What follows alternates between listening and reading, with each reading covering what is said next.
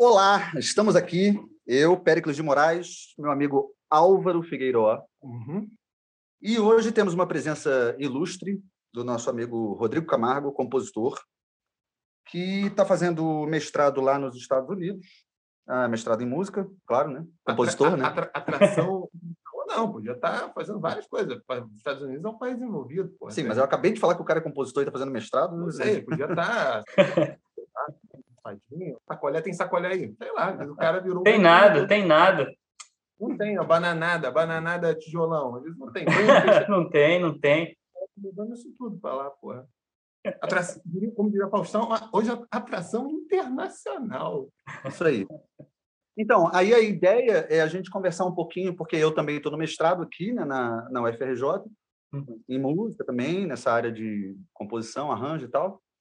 E aí a ideia era um pouco para a gente trocar essas experiências, assim, falar como que tem sido a, as diferentes é, realidades, assim, diferentes tipos de metodologia, essas coisas, para entender um pouquinho dessa desse universo, assim, né, no mestrado em música, como que é lá nos Estados Unidos, pelo menos na universidade onde você está, Rodrigo. Ô, Rodrigo, uhum. fala um pouquinho de você, assim, rapidinho. Opa, primeiro agradecer o convite, Péricles e Álvaro, pô, prazer estar aqui. É... E acho super legal a gente falar sobre isso, é um assunto que eu gostaria de ter ouvido, né, quando eu estava procurando quando eu estava terminando a graduação, né, para saber o que, que, eu queria fazer, né, se ficava no Brasil, se vinha para cá, tudo mais. Então acho que é um papo, vai ser um papo legal. É... Bom, o que, que você perguntou mesmo, Pérez? Já começou bem, começou bem. Porque eu estava lendo aqui, eu estava lendo o. Isso, ele, ele fez uma pergunta assim que ia falar sobre você, mas você também ah. quer pensar que tem não precisa falar que porque você levou dois micos leões dourados e uma narinha nos Estados Unidos. Não, não, mas se quiser, fala da sua vida, né? Não, é assim, porque uh, até para para a galera saber assim né é, um pouquinho sobre você né tipo como é que é a tua tua trajetória assim em música eu lembro por exemplo tem uma coisa interessante você falou que você chegou a estudar cinema um período e tal então queria que Sim. você falasse um pouquinho aqui. bom é, eu, eu comecei a estudar música à Vera, né? É, só quando eu fiz, quando eu estava com uns 20 anos. Né? Desde os 6, 7, eu, eu gostava muito de música, né? Minha, minha. Primeira paixão, assim, foram os Beatles, né? E, e gostava muito, então é, a música sempre esteve presente na minha vida, né? Desde do, do fim da infância até, até hoje, né? É, mas eu nunca tive um estudo muito formal. Até, até os 20 anos, eu nunca tinha tido um estudo muito formal de música. Né? Então, eu, eu era, era um pouco curioso, assim, bem amador, né? Então, eu tocava um pouco de guitarra, tocava um pouco de violão, gostava de jazz, gostava de bossa nova, gostava de rock. Tinha lá, montei, quando eu fiz uns, tinha uns 13 anos, eu montei uma bandinha de punk rock. Então, me interessava um pouco por tudo, né? E aí, quando terminou a escola, eu eu gostava de música, mas é, achava que não era tanto, é, não gostava tanto a ponto de fazer uma faculdade de música, né? Que eu sempre tinha aquela visão de que faculdade de música era uma coisa muito séria, voltada para música erudita, tudo mais.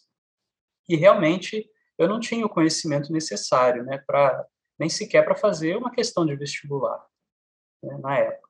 Então, eu, eu fui fazer comunicação. É, a ideia inicial era fazer publicidade, né? Mas aí eu, é, eu passei para PUC e aí o, o, ciclo básico deles lá são, são três são três disciplinas, né? É, na verdade, três é, habilitações que você vê no ciclo básico. Você vê um pouquinho de cinema, um pouquinho de jornalismo e um pouquinho de, de publicidade. Eu achei publicidade muito chato, assim, é, chato não, né? Um pouco estranho, não era muito que me instigava. Cinema me instigava muito mais. Então, ao fim desses três períodos, eu optei por fazer cinema. Fiquei lá na PUC dois anos e meio, até que é, falei, não, eu tenho que fazer música. E foi interessante, porque acho que eu não teria tido essa, essa noção se não tivesse passado pela faculdade de cinema. Porque eu, eu fiz uma grande amizade lá, né? era, um, era um professor de cinema, que a gente se reunia na casa dele, assim, uma vez por semana, fazia tipo um cineclube, né? Então, é, os assuntos eram os mais variados, né? Então, é, foi, foi através dele que eu comecei a ter conhecimento né, da música de concerto. Eu já tinha ouvido falar em Beethoven, já tinha ouvido falar em Mozart, mas não sabia quais as composições dele. Assim. Não conseguiria dizer que se a Quinta Sinfonia, né, falando da Quinta Sinfonia, é, se era de Beethoven, se era de Mozart, se era de Debussy, não tinha a menor ideia dessas coisas, né? Então, eu comecei a, a procurar a, e me apaixonei, assim. Então, eu decidi, é isso, eu vou vou trancar a faculdade de cinema, até porque nessa época também eu comecei a fazer umas experiências de composição, mas não composição clássica, né? Até porque eu não tinha essa referência ainda. Mas era composição estilo Bob Dylan, assim, eu queria ser tipo um Bob Dylan, meio trovador, assim. Era, são horríveis. Eu cheguei a gravar um disco demo, Sim, mas muito tosco, pelo amor de Deus. É uma coisa horrível. Eu tinha uns 18, 19 anos. Pode, eu acho, pelo menos. Vai, pode, né? Pode, pode, claro. Eu só me tiro uma dúvida, porque tem uma galera que eu conheço que também cursou cinema. Tu, tu uhum. entrou... Eu entrei em 2011. 2011 ah. fiquei lá até 2013. Então não é mesmo pessoal. Não. Quanto tempo depois você entrou na, na escola de música, na faculdade? É, eu entrei na, na escola de música em 2015. Eu fiquei uns meses assim só estudando piano, né, e teoria, é, solfejo, percepção, essas coisas para me preparar para o THE, né, que era a grande questão. Como eu não tinha esse conhecimento, né, eu tive que buscar. Aí eu fiz aula lá no conservatório, é, fiz uma professora particular lá na, na Praça da Bandeira, tudo mais. Era eu ia lá às quartas-feiras, assim, voltava para casa, era um trânsito infernal, duas horas para voltar em casa, para casa. Mas valeu a pena, porque passei assim de primeira, né? E foi muito legal lá na UFRJ, assim. Eu sinto que eu me desenvolvi bastante musicalmente e, e consegui, assim, é, dar vida, né, a essa curiosidade inicial que era a composição, né? É, eu acho que eu consegui desenvolver e eu acho que foi um, uma época bem feliz, assim. Mas, me, me, tira duas dúvidas aqui. Uma foi, o que, que te fez, assim, que te motivou realmente? Ah, você falou que já tinha paixão e tal, mas mais concretamente para você abandonar, tipo, ou pelo menos migrar desse ramo do audiovisual, que meio que sofreu nesses últimos anos uma expansão muito grande, né? Então, uhum. as pessoas tinham vontade de dar música, mas nunca estudaram porque ficava aquela coisa, porra, como que o cara vive, né? É. Isso tinha um audiovisual também, quando eu era adolescente, eu sou mais velho, né? Uhum. É, nos anos eu falei para minha mãe que eu queria fazer cinema, e ela falou, tá maluco? Mas eu tenho Onde já viu pobre, cinema? Todo mundo é rico, sei lá o quê, né? E, de fato, talvez tivesse feito, teria começado aí num, num período meio perrenguento, mas depois teve essa expansão, né? O que motivou a música, que me parece ser um ramo ainda mais ainda onde pode pairar essa incerteza assim econômica. Ainda mais para quem é, decide estudar composição, né? Porque quando o cara decide estudar um instrumento, né, e é. o cara quer ser um, um músico freelancer, não sei o quê, né, o, a gente, uhum. para um instrumentista, acaba tendo mais mercado, né, assim, Sim. de trabalho, em geral, né? Exatamente. É, Vai lá. E, não, e, a segunda é isso, tipo, como que era, é o perfil da galera lá de composição? Porque você falou que você não, também você não tinha tido um estudo formal desde muito uhum. cedo.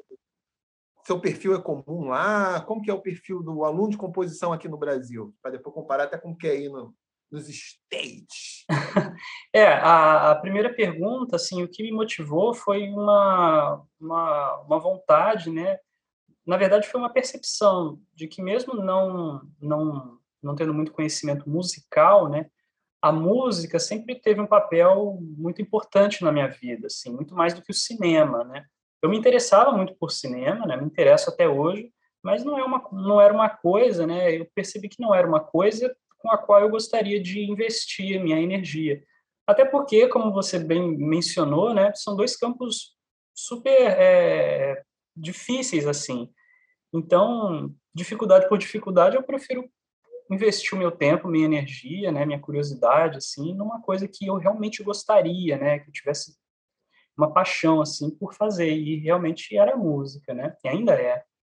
Né? Então, essa foi, foi, foi o que contou. o meu plano inicial não era fazer faculdade, o meu plano inicial era simplesmente largar a faculdade de cinema. Não era fazer faculdade de música, era simplesmente largar a faculdade de cinema, né? E, e tentar a sorte, né? Eu era muito ingênuo.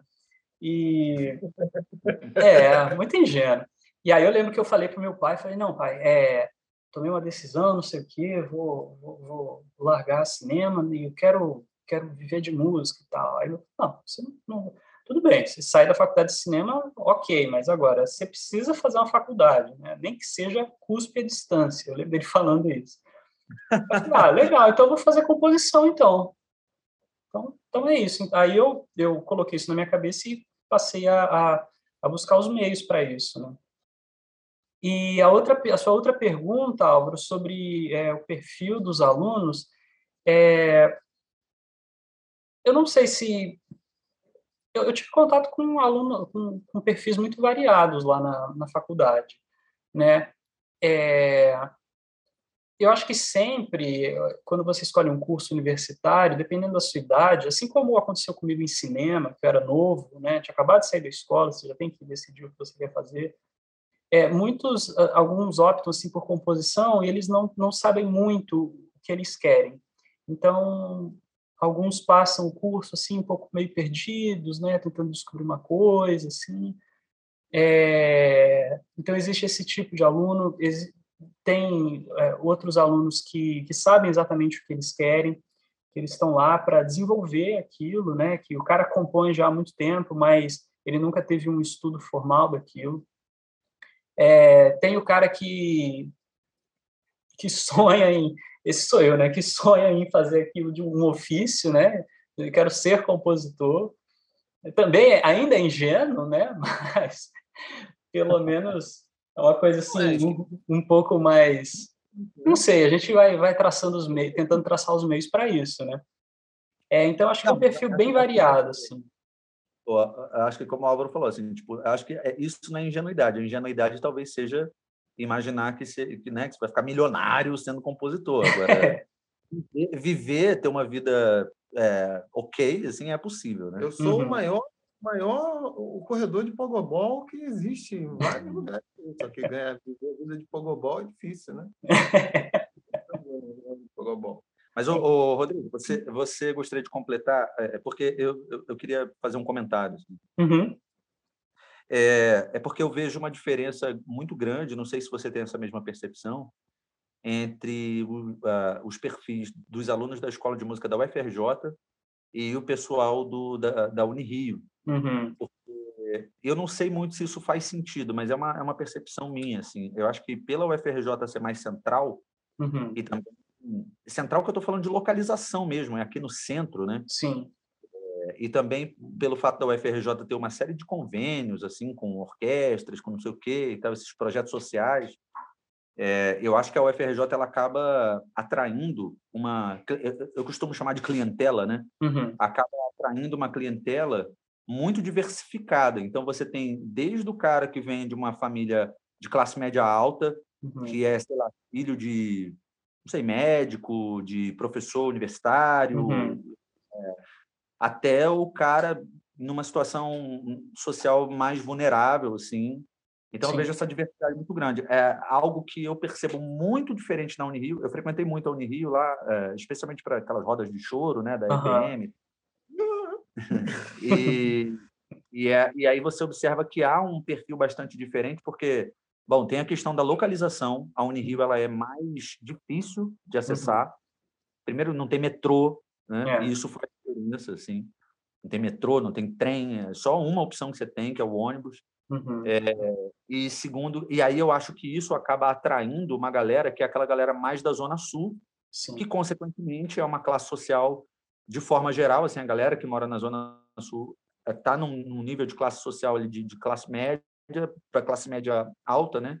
Uhum. Então, eu percebo que o perfil de estudante lá na Unirio é bem diferente, assim. Sim, sim. É, é, é eu, eu, eu, assim, eu não, não tive muito contato com, com alunos da Unirio de composição, né?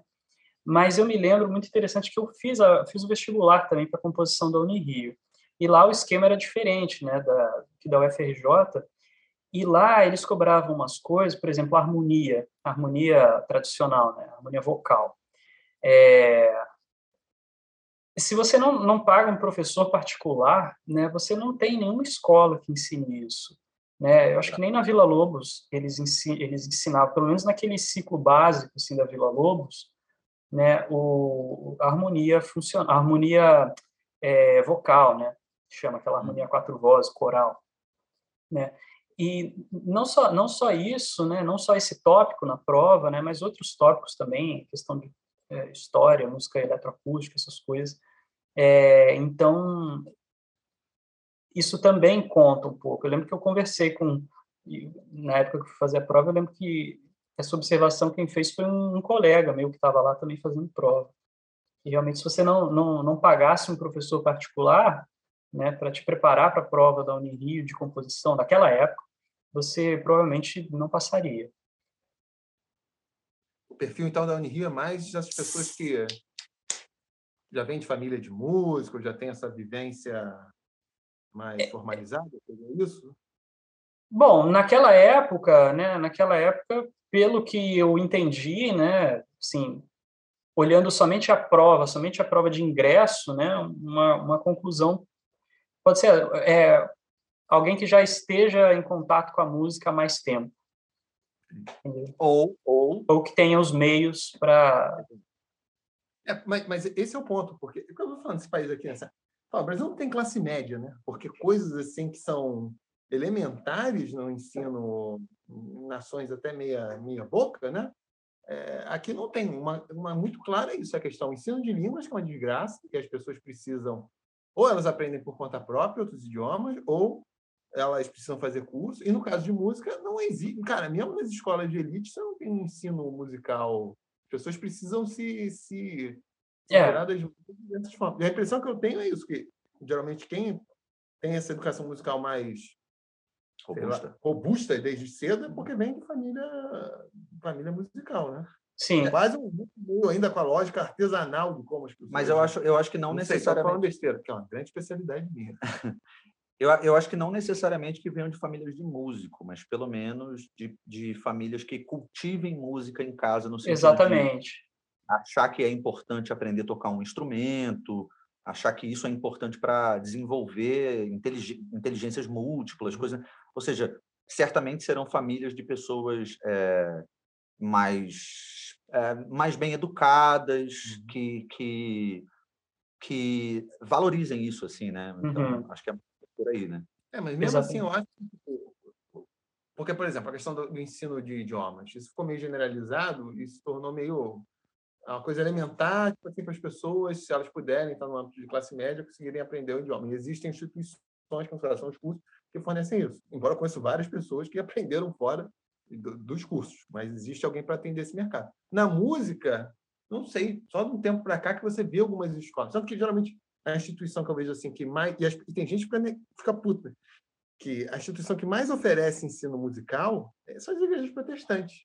Porque Sim. aquele integrado dentro do curso não é que esse, esse, meio musical todo, pelo menos de lojas, é muito dominado pelos evangélicos, porque Sim. a música ali tem uma função social e tem as instituições correlatas e a, galera aprende ali naquele, hum. enfim. Sim, com certeza, com certeza. É, isso é uma coisa que eu notei lá na, na FRJ também, né? É, porque até então eu só tinha tido a experiência ali da PUC, né, e tudo mais, então é um, é um outro mundo, é completamente diferente. Aqui nos Estados Unidos eu pude notar, né, uma coisa muito interessante que é, você tem música assim nas escolas, né, o, é, o, período escolar inteiro, né. Então a garotada ela sai da, da, da high school aqui, né, que é o ensino médio, é, solfejando tranquilamente. Né? Nunca tinha ouvido falar em solfejo até 21 anos de idade. pois é, que diferença, né, cara? É. Não, Pô, nem aí... sabia o que, que era isso. Aí tem essa coisa do moleque no high school, ele tem que participar de algum tipo de. Por exemplo, ou ele tem que ser do, do time de futebol, ou ele é... tem que ser é. teatro, ou ele tem que ser da orquestra, ou ele tem que, é. ser, ele tem que ter alguma atividade que não seja ligada exclusivamente às disciplinas formais. Assim, né? exatamente, né? exatamente, exatamente. Agora, o, o Rodrigo, uma, é, é, essas informações elementares, assim, em que, em que estado que você está aí? Calma aí, eu, deixa, deixa eu fazer aqui a pergunta. Está no Alabama, você está no Alasca, no Arizona, no Arkansas, Califórnia, Colorado, Connecticut. Você quer que eu continue? Chega, até? cara. Porra. o, Rodrigo, o Rodrigo é uma pessoa muito gentil, ele nunca vai te interromper, é, mas eu, eu passo. Calma, não, chega, chega, chega. Pô, Álvaro, você não acertou nenhum, cara. Eu tô na. Eu tô na Louisiana. Tô na Louisiana. É, a faculdade que eu tô aqui é a Louisiana State University, LSU. Né? E é, é em qual cidade? É em Baton Rouge. É a capital da Louisiana, que por acaso não é Nova Orleans, né? A gente pensa na Louisiana, imediatamente vem Nova Orleans. Mas a capital daqui é Baton Rouge e, a, e, a, e é onde eu tô, né? A LSU fica em Baton Rouge. É uma cidade, uma cidade pequena, assim, relativamente pequena, né? É, não é muito agitada culturalmente e é uma cidade que gira em torno da, da universidade. Mas é próxima de Nova Orleans ou não, né? É próximo, é uma hora e quinze, assim, de carro. Tá. Você, você começou o mestrado, você me falou, acho que foi em agosto, é isso? Ou foi em foi. outubro? Foi em agosto, foi em agosto, dia 23 de agosto. Tá. Ah, só para só é, é, contextualizar, hoje é dia 30 de janeiro de 2022, né? Então, uhum. é, e aí, porque eu lembro da, de uma primeira conversa que a gente teve, você já estava com, com esse esse planejamento de, uhum. de fazer o, o mestrado aí. Uhum. E, e, aí teve a coisa da pandemia, que deu uma atrapalhada, não sei o quê e tal. É, mas, mas para além disso, assim, tinha uma, teve um papo que a gente trocou que foi sobre. Eu estava já no mestrado aqui, que eu comecei em maio de 2021. Uhum. A, é o mestrado profissional, né, em, lá da, em música da UFRJ, que é bastante diferente do mestrado acadêmico. A, primeira pergunta que eu queria te fazer é: existe por acaso, se você sabe, essa diferença entre um mestrado acadêmico e um mestrado profissional aí? Em música? Na, na teoria existe, existe sim. Quer dizer, na teoria e na prática existe sim. É, eu estou fazendo aqui o que seria o equivalente ao mestrado profissional daí, que é o é, Masters in Music, né, que é o MM, chama. A opção relativa ao mestrado acadêmico seria o, o MA, que é, é Masters in Arts, né? Uhum. Então, uma coisa um pouco mais teórica, né? Mas, é, a rigor, a, as aulas que você tem à sua disposição são as mesmas, né? O que muda é sua tese, digamos assim. No mestrado profissional, né, que é o que eu estou fazendo, MM, é, a minha tese pode ser uma composição, assim.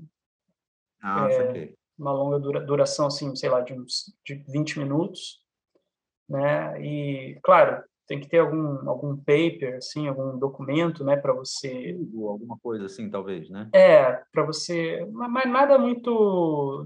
É, o foco realmente é na composição.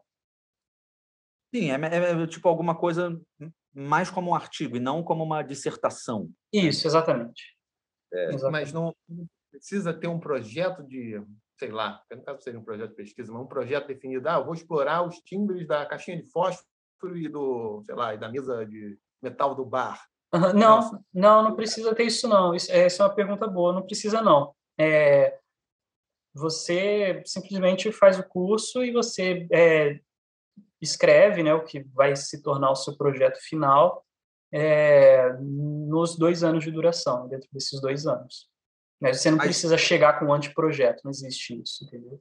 Eu, eu queria saber, antes disso, é, qual foi o teu primeiro contato com essa universidade uhum. é, e o que você decidir né, aplicar e, e, enfim, porque é uma, é uma é um esforço grandioso, né, cara? Assim, mudar para um outro país é. e tal, é uma coisa, é, né? E aí eu queria saber o que, que né? Porque assim, você precisa estar tá muito motivado para realmente para fazer uma manobra como essa na tua vida, especialmente que eu sei que você você é casado, né? E tal, sim, e, como é que, né? e aí, pô, ir com a esposa, tudo isso e tal.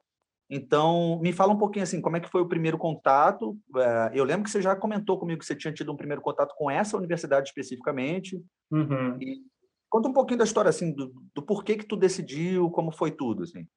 É, a, a primeira vez assim, que eu pensei em estudar fora, na verdade não fui eu que pensei.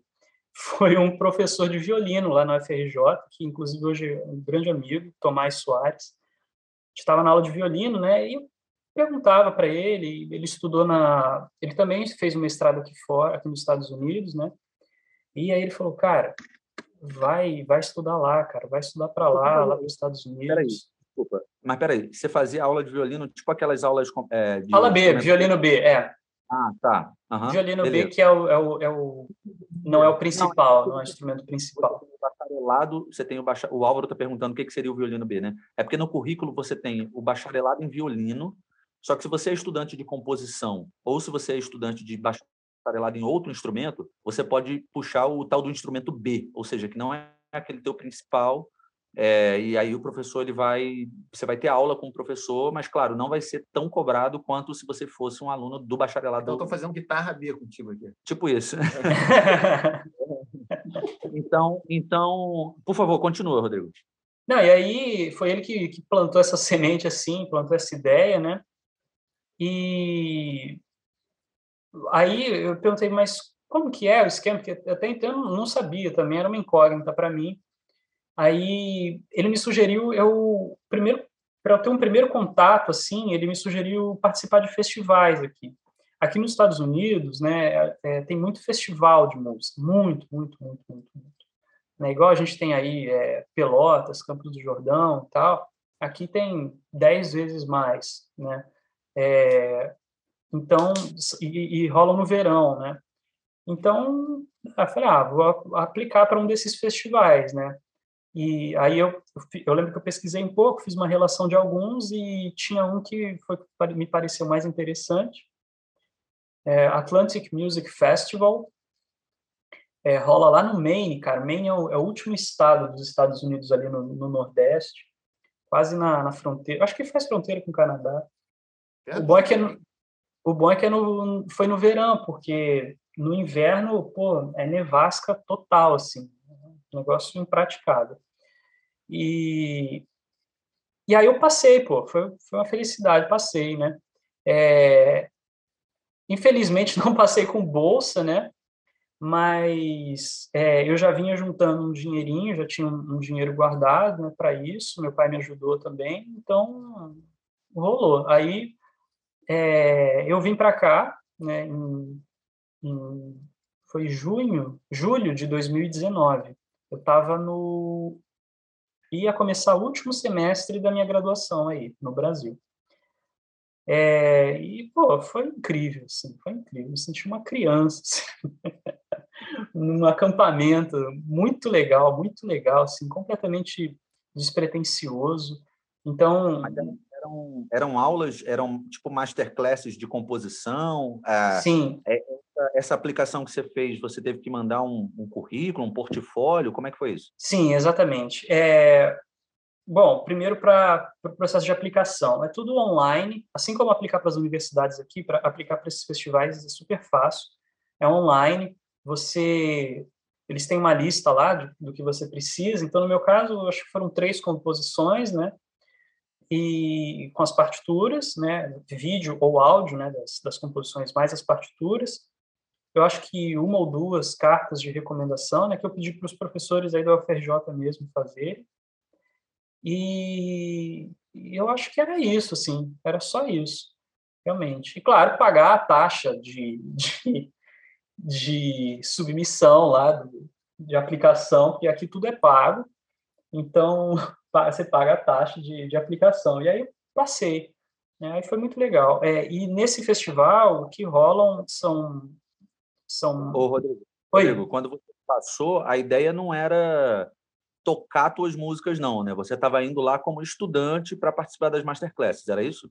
Não, então, nesses festivais o que rola é uma combinação. Rolam as masterclasses, né? Você uma aula particular assim com o um professor, né?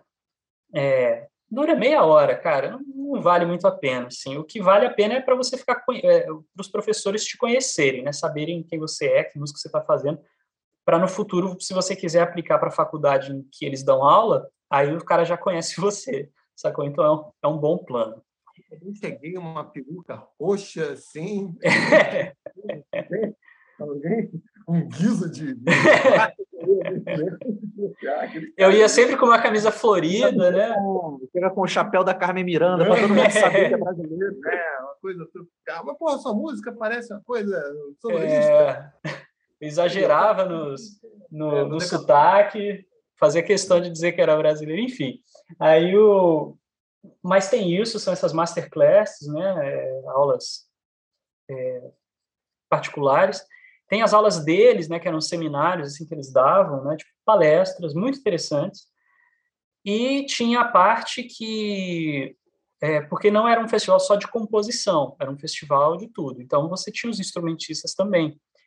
É, então você tinha estava é, previsto, né? Era é, é, previsto você ter uma música tocada. Você é, é, quando você passa e você digamos assim, você se compromete a, a, participar desse festival, você tem que escrever uma peça hum. para é, para a formação lá é, que eles têm disponível, entendeu? Então eu fiz isso. E ainda mais, e, e ainda também tinha um negócio muito legal que é, eram as leituras orquestrais. Então você podia mandar uma peça de orquestra e ela ia ser lida, né? Não ia ser é, não ia ser tocada, ela não ia ser ensaiada, mas ela ia ser lida e foi muito bem lido, assim. O problema é que eu mandei uma pecinha muito fraquinha, né? Uhum. É, para orquestra, mas enfim, eu acho que a, a, peça que a outra peça que eu tinha que eu, que eu escrevi para eles, eu acho que foi muito bem executada e é uma gravação assim que pô, eu me orgulho até hoje assim de ter. Um essa, é, rapidinho, essa essa peça que você escreveu para o festival, você uhum. escreveu durante o festival ou, tipo, na aplicação? Era já na aplicação você tinha que mandar uma peça para a instrumentação que eles tinham? Era isso? Não, não, não. É, você faz a aplicação, você manda peças que você já tem, né? Eu hum. mandei lá uma peça que eu já tinha para flauta, uma peça que eu já tinha para quarteto e uma peça que eu já tinha lá para orquestra de, de sopros.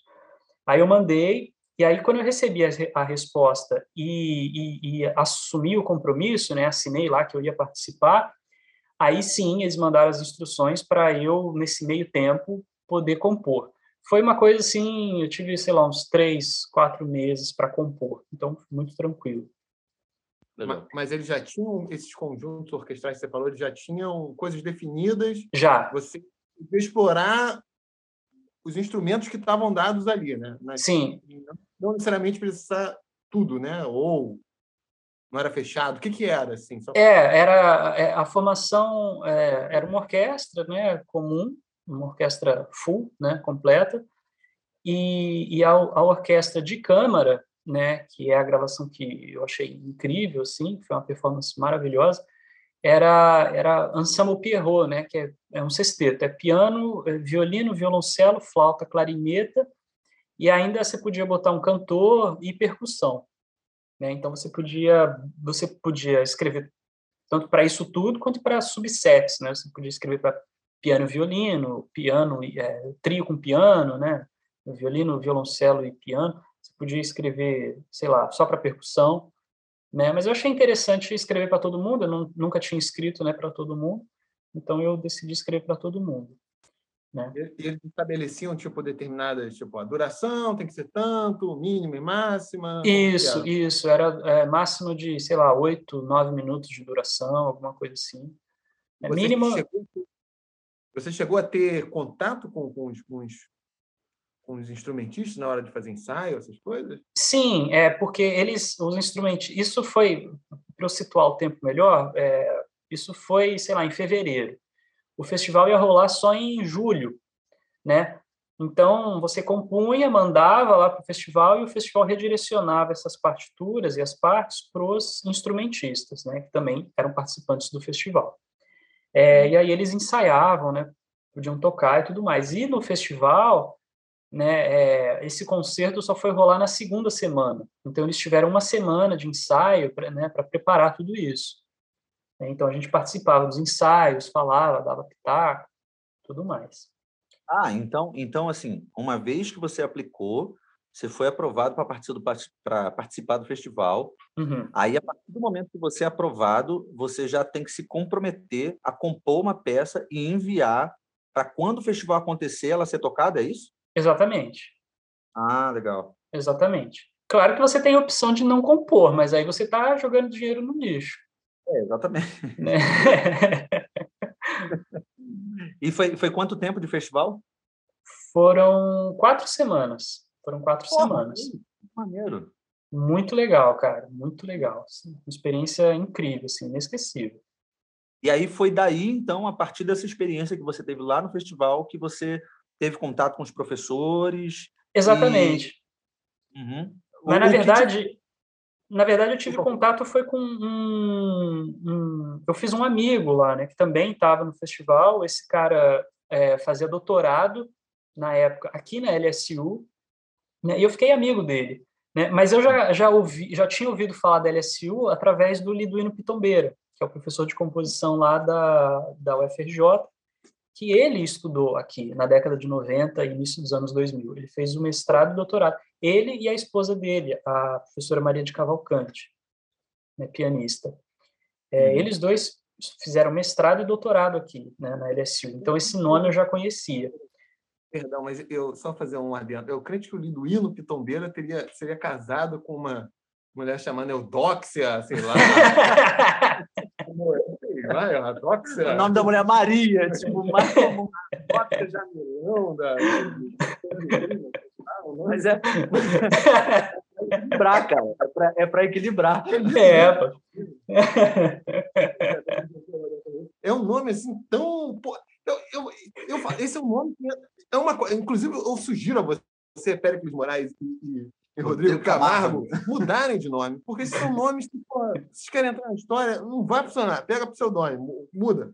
Vitor é um nome assim, tá escrito nas estrelas. nome não.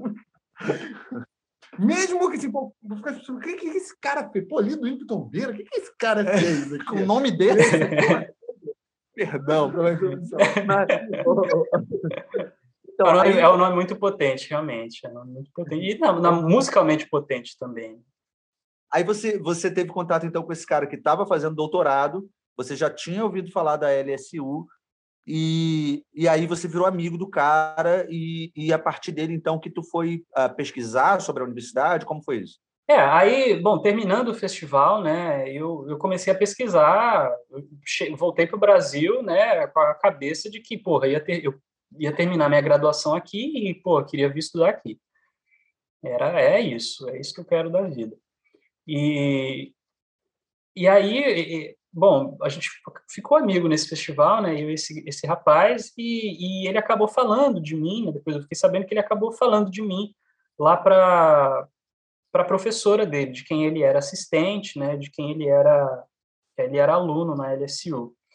Então acabou que é, quando eu fiz a minha lista, né, para aplicar para as universidades daqui, a LSU estava, né, como um dos nomes fortes, né, porque eu já tinha alguém lá dentro que sabia do meu nome, né, sabia de mim, né, é, tinha conhecidos, né, tinha sabia da história pelo Liduíno, que era uma universidade boa, né? Então estavam, assim, já estava na minha lista, já estava como certo, é, certo que eu iria aplicar para a LSU. E, foi isso, cara. Eu apliquei para LSU, né? E passei, graças a Deus. Né? Junto com a, além da LSU, eu apliquei para mais algumas. Eu apliquei para umas cinco universidades, né? E isso é uma coisa interessante de falar, é, porque talvez é, tenham ouvintes, né, que também estejam querendo mais informações sobre, sobre isso, né, é, o, o, o que eu usei assim para selecionar essas universidades foi escolher universidades, né, em que eu teria a chance de ganhar uma bolsa, né, ou seja, universidades que não são tão visadas assim, né, por exemplo, porra, Yale, Juilliard, né, essas grandes universidades assim, né, elas são muito visadas. Então, a, a, chance de você passar e a chance de você ganhar uma bolsa é muito pequena. Da né? competição. É, pois é. Então, aquilo que eu falei, né, de você já conhecer o professor, né, do professor saber pelo menos quem você é, ou pelo menos eh, não lembrar de você, mas é, é, porra, eu acho que eu já escutei esse nome em algum lugar, entendeu? Isso conta, cara, isso conta, porque... Peruca roxa lá. É, exatamente. Isso conta, porque não existe objetividade, assim, na hora de você selecionar. Né? Seleção nenhuma é objetiva, né? Então, Então é isso. Aí é, eu escolhi, eu baseei, né, minha minha minha meta, assim, minha lista de universidades nas universidades que eu poderia ter chance, que são as universidades um pouco menores, né, não tão visadas. É, e foi isso. Eu passei para três, passei para três, passei para LSU, passei para uma na Carolina do Norte e passei para Boston University, cara. Essa daí foi a surpresa. Só que a Boston University é, eu passei assim, fiquei muito surpreso, mas eles só davam 20% de bolsa. Aí, porra, Boston University, 20% de bolsa não é nada, você ia continuar pagando 30 mil dólares por ano, menor condição, ainda viver em Boston. Né? Aí. E ainda, é, é, bom, eu estou curioso também a respeito dessa. Beleza, aí tá, uhum. aplicou para as universidades, entrou, decidiu para qual você ia no seu caso, muito baseado na, na, na questão é, da oportunidade de bolsa, né? E, uhum. e, como ficou essa questão, afinal de contas? É, teve bolsa? É, esse aspecto mais material, financeiro, como é que foi isso? Sim, é, isso é uma coisa que é muito importante assim, na hora de, de levar em consideração, porque é, é ver se se encaixa na realidade, né? se não é uma viagem assim, absurda. É, então, na LSU eu ganhei, ganhei é, 100% de bolsa, né? É, e, e, ganhei também uma assistantship. Aqui, é, você não só é, tem a possibilidade de ganhar uma bolsa, como de você trabalhar na universidade. Isso é muito uhum. interessante. Isso eu acho que é um grande diferencial, né, é, em relação aí ao Brasil. Então, junto com a assistantship, né, na verdade, eu entendo como se fosse uma contrapartida. A gente, você fica livre de pagar a mensalidade da universidade, você tem as suas aulas de graça, é, mas você vai trabalhar na universidade. Então, uhum. e ainda ganha. Eu ainda, eu ainda ganho para isso. Né? Eu sou empregado da universidade também. É muito incrível. Porra, inclusive, vou ter até que fazer imposto de renda aqui, cara em inglês. mais um acesso para ser preso aí. Pô, mas aí é um, é um esquema muito bacana, cara. Eu, tô, eu sou assistente né, de, de, teoria, de teoria musical aqui para os alunos de graduação, que aqui, a, a graduação daqui é, se chama undergrad, né? É tipo o monitor, né, que a gente tem aqui no... Na, Exato. Uhum. Exato, tipo um monitor. E além disso, eu também dou aula, né? Eu semestre passado eu dei aula, né, de percepção para duas turmas. Foi um choque, assim, foi uma história muito engraçada. Engraçado hoje, porque porra, na época foi um choque, assim, eu surtei que porra, a gente veio para cá, né? Eu e minha esposa a gente veio, a gente, pô, a gente planeja, né? A gente planejou tudo antes de sair do Brasil, né? Tentou prever tudo que poderia acontecer e tudo mais. Mas, cara, quando você chega aqui, assim, é uma, é, são coisas que você não imagina que iam acontecer. Né? É, quando você está em outra cultura, né? Longe de casa, mesmo que pareça assim, perrengue chique, ah, é perrengue chique, realmente foram. White, white people problems. é, tipo isso, tipo isso. Não, mas foram, foram coisas assim assustadoras, porque a gente não, não podia prever isso, entendeu? Assim, mas a gente também sempre, ah, vai dar certo, entendeu? Vai dar certo, a gente está aqui, vai dar certo. E acaba dando certo, né? São perrengues pequenos. Mas um deles foi essa surpresa, cara. Eu achei que eu ia vir para cá, ia ganhar uma graninha tranquilo, sendo monitor, sabe? Senta lá na turma enquanto o professor dá aula, arruma as cadeiras, move o piano ali, ah, alguém tem uma dúvida, você vai lá, ah, tá. Cara, que nada, eles me deram duas turmas de percepção musical. O esquema deles de percepção musical é completamente diferente do nosso.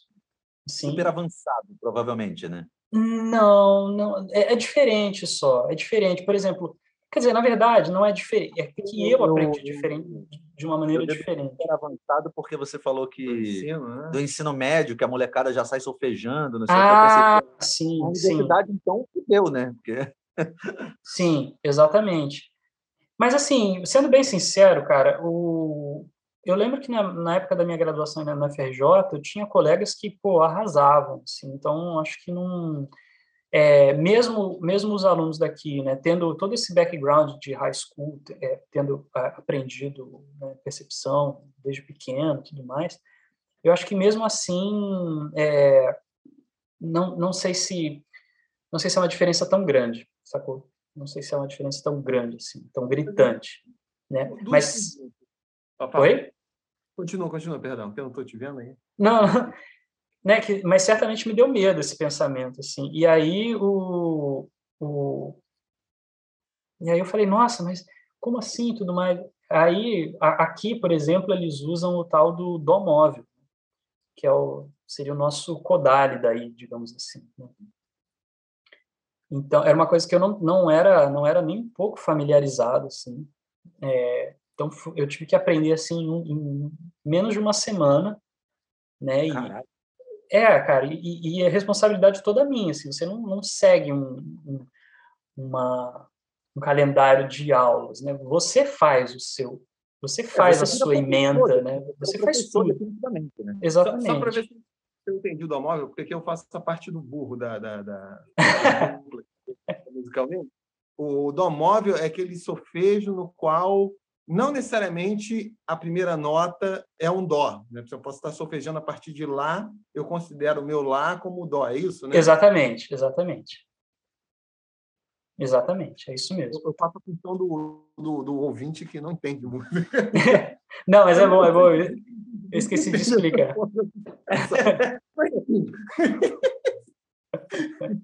mas, por favor, aí, aí Rodrigo, uh, uh, enfim, é, é, é, porque essas, essas, essas é, intervenções elas são, elas fazem parte, mas é, é porque eu estou muito curioso.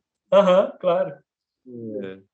Aí você estava falando, então, aí foi um perrengue no sentido de que você teve que aprender uma nova metodologia e você foi responsável, você virou professor mesmo, né? Exatamente. Uma turma né, universitária, assim.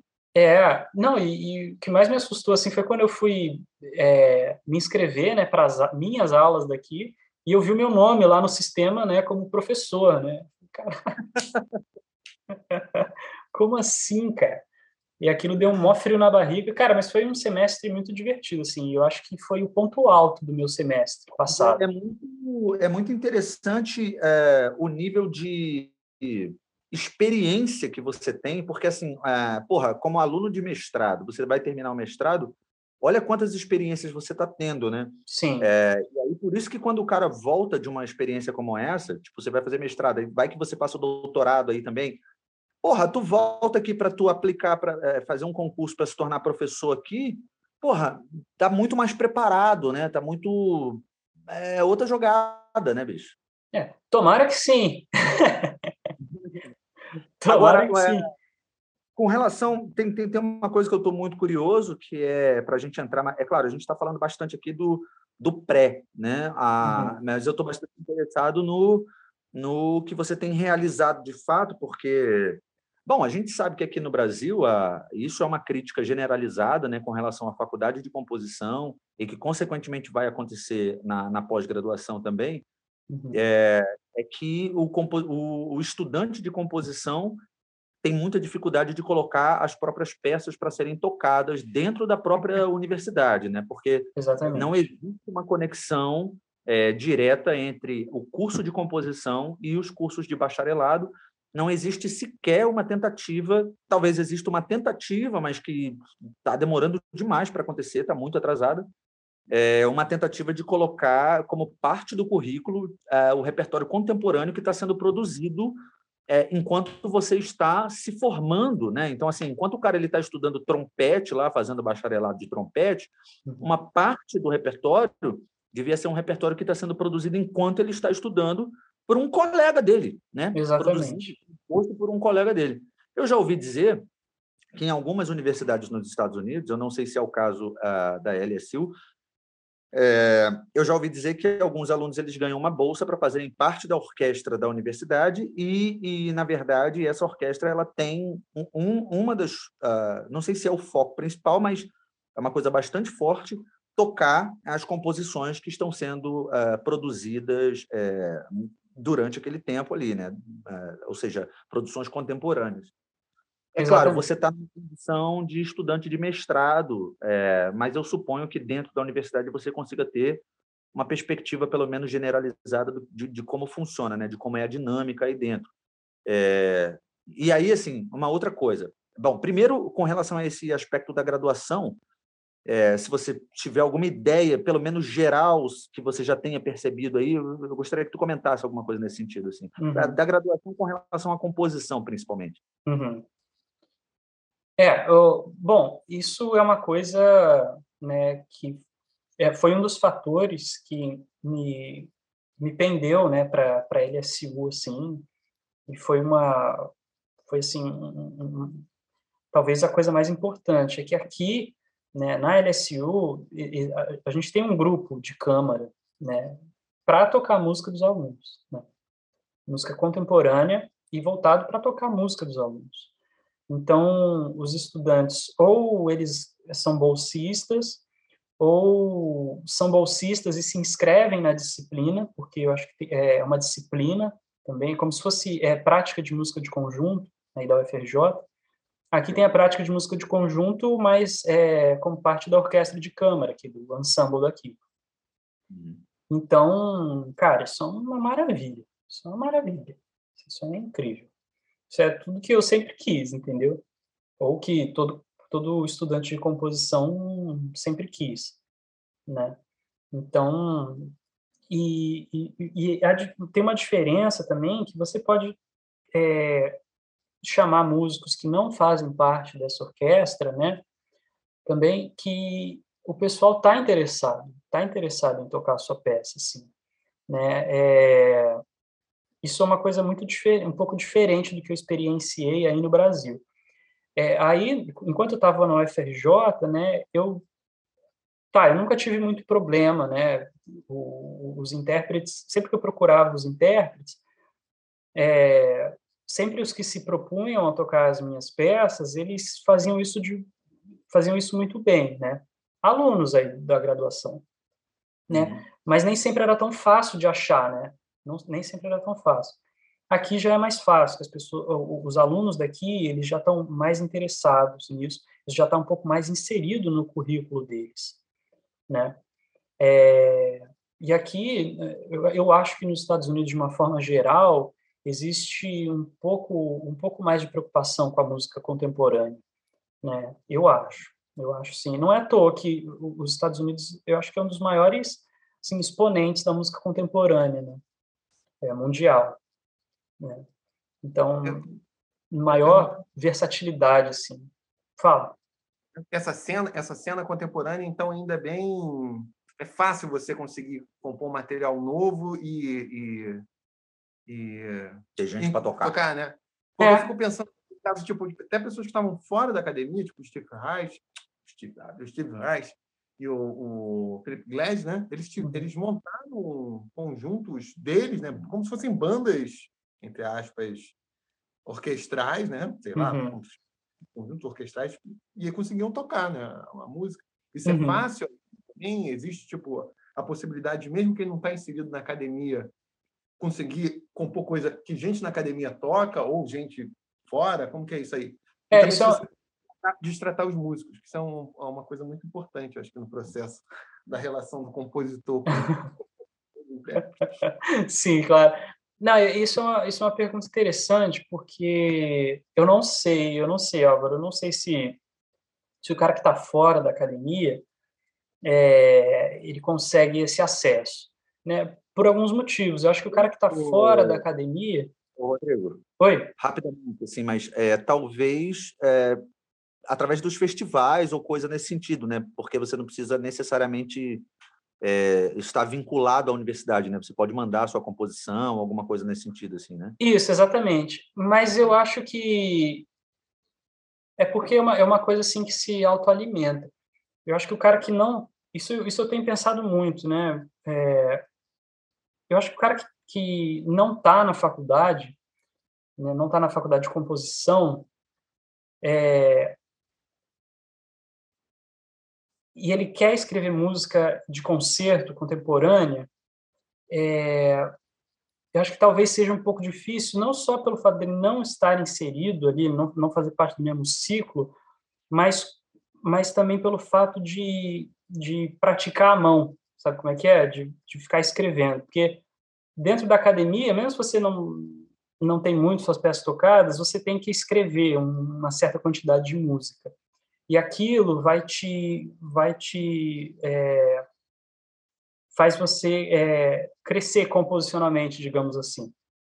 Entendeu? Então, não sei se o cara que não não está inserido, claro, podem pode ocorrer, pode rolar, né? Mas eu acho que que na maioria das vezes não. O cara, eu acho que ele realmente tem que estar tá inserido.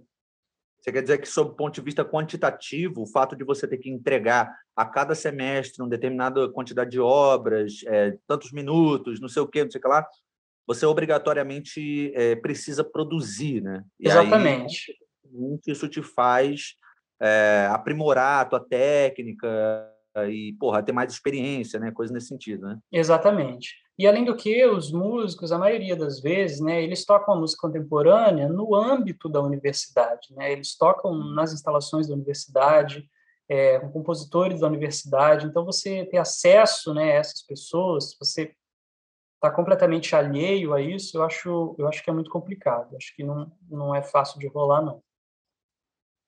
Uma outra dúvida que eu tinha que eu ia perguntar lá atrás, é, até pego o gancho com isso que você falou, que aí nos Estados Unidos, na tua avaliação, existe um mercado muito pujante né, para consumo de música contemporânea, né? que, aliás, uhum. é um dos dilemas de quem tenta fazer essa música de feitio. Vou falar a palavra que vocês não gostam, mas é essa aí uhum. de erudita, né? caralho, enfim, caralho, a quatro, enfim. Esse tipo de música.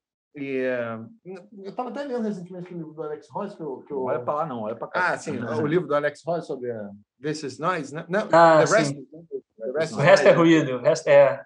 O Pérez até me recomendou. E ele faz essa comparação, tipo, que é um livro americano, americanocêntrico pra cacete, mas, ah, ele, mas ele enfatiza muito isso, de como a, a música erudita, enfim, foda-se como o tempo, na Europa contemporânea, continua tendo um apoio muito grande. E na visão dele, como crítico e tal, é muito mais fácil alguém manter uma carreira nesse nicho na Europa. E é entender se você como se isso é tratado aí, se, se há essa discussão nesse âmbito acadêmico que na Europa é melhor, e se a academia brasileira hoje tem mais relações com os Estados Unidos ou com a Europa. Por exemplo, se esse percurso teu de ter feito mestrado nos Estados Unidos é o que é mais comum hoje para quem está nesse setor, nessa área de música, ou foi uma coisa mais excepcional e continua sendo comum as pessoas indo para a Europa, ou pelo menos, sei lá, quem vai ser instrumentista vai para a Europa, como que está esse lance, essa relação entre o novo e o velho mundo, para falar outras É, bom, eu, eu, eu, assim, eu sempre, eu sempre, sempre, né, porra, desde que eu comecei a pesquisar isso, né, sempre que eu comecei a, a me ligar em música, e principalmente em música, né, contemporânea, né, é, eu sempre achei os Estados Unidos um pouco mais plural, né, do que a Europa. A Europa, eu, eu, na minha visão, já foi, né, o centro, um grande centro, assim, de música contemporânea, né, principalmente no século, é, até meados do século XX, né. É, eu, eu acho, na minha opinião, assim, eu acho que depende do tipo de música que você quer fazer. É claro que uma, um país, né, sempre, sempre tem, tem uma pluralidade muito grande. Você não pode definir um país é, sob um único, é, através de um único estilo musical, né? Corresponder. Ainda mais, ainda mais países gigantescos, tipo, porra, Brasil, Estados Unidos, né? É, eu ia falar do Vaticano, porra. Exatamente, mas na Europa, por exemplo, até países da Europa, né, que não são tão grandes assim, se comparados ao Brasil e Estados Unidos, você tem uma, uma, grande polaridade. Mas quando você é, é, fala de música erudita, né, música contemporânea, você pensa Alemanha, França, né, como polos assim da música experimental, música muito muito de vanguarda, né, que não é a minha onda, né, realmente não é a, a minha o meu estilo assim.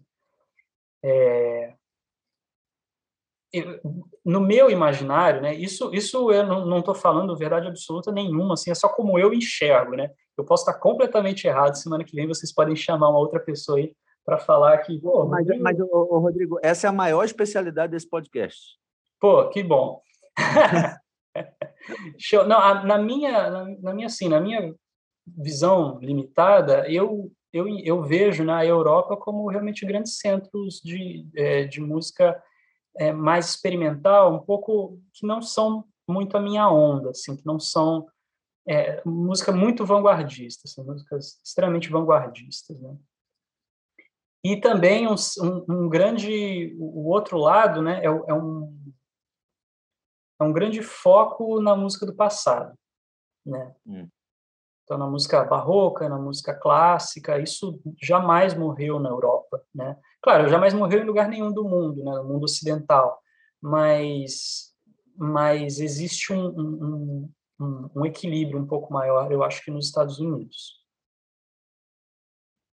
Agora, é, propriamente com relação a, a, essas diferenças, né, que, que, com relação ao mestrado, né? Porque, por exemplo, aqui no Brasil, essa coisa do mestrado profissional em qualquer área é, é algo super recente, né? Sim. E, consequentemente, na música também. Então, o mestrado profissional lá na UFRJ, ele tem, tipo, sei lá, seis, sete anos, talvez. Uhum. É, bom, e, e existe uma diferença absurda, eu acho, assim, porque, pelo que você me fala, você tem a oportunidade de compor para diferentes formações, enfim, você vai ter gente que vai tocar isso e não sei o quê. Aqui, por uhum. exemplo, eu estou no mestrado profissional também, ou seja, o que seria algo na mesma modalidade que você está fazendo aí. Uhum. E, bom, primeiro que eu já tenho que entrar com um projeto super definido, uhum. é, uma coisa muito formalizada nos moldes do mestrado acadêmico, assim, tipo, é, aquele projeto todo escritinho, com a ah, introdução, justificativo, objetivo, bababá, aquela coisa toda, né? Sim. É, segundo, que eu não tenho essa liberdade para, porra, compor seja lá para a formação que eu quero, porque o meu projeto precisa entrar fechado e eu tenho que ser responsável por realizá-lo. Então, assim, se eu decido compor peças para orquestra é, e de repente o meu produto, porque o foco do mestrado profissional, pelo menos aqui, e eu suponho que aí também seja, é o tal do produto e muito menos a dissertação ou, ou qualquer coisa assim, uhum. né? E é diferente no mestrado é, acadêmico. É, mas definitivamente eu sou responsável pela realização do produto. Então, se eu digo que eu preciso, é, que eu vou compor para uma orquestra e eu vou ter e eu vou botar essa orquestra para tocar, ah, eu tenho que arrumar a orquestra. Uhum. E eu, não, especialmente porque músico de orquestra eles gostam de tocar o, o, repertório de sempre, né? Aqui Sim. no Brasil eles não podem tocar música contemporânea. É. Então conseguiu. É, então conseguiu uma orquestra que esteja disposta. conseguir uma orquestra disposta a tocar música contemporânea aqui é muito difícil. É. é. a não ser que você pague os músicos, e pague a orquestra inteira. É, bom, então no meu caso, por exemplo, eu sou um cara também que, porra, trabalho com composição, trabalho com arranjo, apesar de ser é, trabalho muito mais com arranjo do que com composição, mas apesar de ser instrumentista, enfim, viver, ganhar minha grana como, instrumentista e como arranjador, é, gosto dessa área. E aí eu vou e decido por um projeto que seja um projeto viável, no final das uhum. contas, né? Isso acaba determinando o, o meu projeto. Uhum. E eu imagino que aí você já não tenha mais essa, essa diferença, né? Por exemplo, ah, você pode, como você mesmo falou, né? Que você já não entra com um projeto definido, né? Você, você vai realizando ao longo do, do, do processo, né? Isso, exatamente, exatamente. É, aqui você, você simplesmente entra, né? O processo de aplicação, como eu falei, você, você vai, passa e você começa as suas aulas. Né? Aí é até uma história engraçada, né? Porque aqui, né? Pô, eu cheguei, aí na, na primeira semana de aula, a gente mal mal tinha se mudado aqui para o apartamento, a gente estava morando no hotel ainda. Aí o, o, eu tive a primeira aula de composição, né? Aí mostrei lá umas peças que eu tinha composto durante a pandemia e tudo mais. Aí na segunda semana também. Aí na terceira semana também. Aí eu falei, vem cá, você não, você não vai escrever nada, não. Aí eu falei, ah, acho que sim, né? Aí, cara, aí eu lembro que foi um jogo, assim, de enrolação com a professora porque realmente assim eu não, não, engraçado porque era tudo tão novo assim eu não conseguia muito é, sentar para compor né ter um tempo para compor. Tava louco com tantas outras coisas é, mas assim foi um pouco tranquilo né porque não tinha essa obrigatoriedade toda. Claro que você tem que completar uma quantidade de música você tem que fazer sei lá 10 minutos de música é, por semestre né? Mas assim, você toda aula, você não precisa mostrar que né? Você não precisa é, saber exatamente o que você vai, vai trabalhar, você pode trabalhar em várias outras coisas durante o semestre. Agora, é, tem uma outra coisa que me deixa bastante curioso, é com relação... Bom, isso, isso é super interessante, o fato de você ter um professor meio que te cobrando com relação ao, pô, vem cá aí, não vai compor nada, Mas não vai criar nada. Isso dá até dica, que é só mentira, pegar coisa que você já compôs, falou, oh, tô suando. Pô, eu dei, é, eu dei mole. Eu até pensei, cara. Não, não, é que eu não, não, não tem como, cara. Não consigo. Nossa, legal. Semana. Uma peça de 20 minutos com orquestra. Né? É. Mas agora com relação, bom, isso, isso é super interessante, assim, porque, por exemplo, no meu caso, eu eu estou realizando um projeto de, eu já tenho que entrar com tudo muito definido, né? No meu caso é, é são arranjos e composições para duo, né? De, de violão e, e acordeon, Uhum. Mas, claro, eu já, eu já desenvolvia esse projeto e tal, era uma coisa com a qual eu já estava integrado, é muito diferente, assim, né? Uhum. E no seu caso, não, no seu caso é tudo meio novo e você tem é, meio que uma orquestra disponível ali para você poder experimentar. Isso é uma outra jogada, né? Porque, por exemplo, porra, na faculdade de composição aqui, o cara ele fica escrevendo no, no software, no é. Finale, no Sibelius, sei lá, a vida inteira, e dificilmente ele vê a peça dele sendo tocada, né? É como é. um curso de astronomia que o chefe fica fazendo a, a, a, a receita. receita. curso lá da galera que faz mesmo, mas ah, eu não vou fazer esse bolo, não, que o cara falou que é receita, não é. faço, porque eu estou acostumado a usar três ovos, usar quatro ovos. Nossa, é muito radical. É, aí aqui na graduação a galera fica compondo para ouvir sempre pelo computador. Não, dificilmente consegue ter alguém tocando. E o problema disso é, é, é, óbvio, porque assim, o computador ele faz qualquer coisa que você escreva, né? É.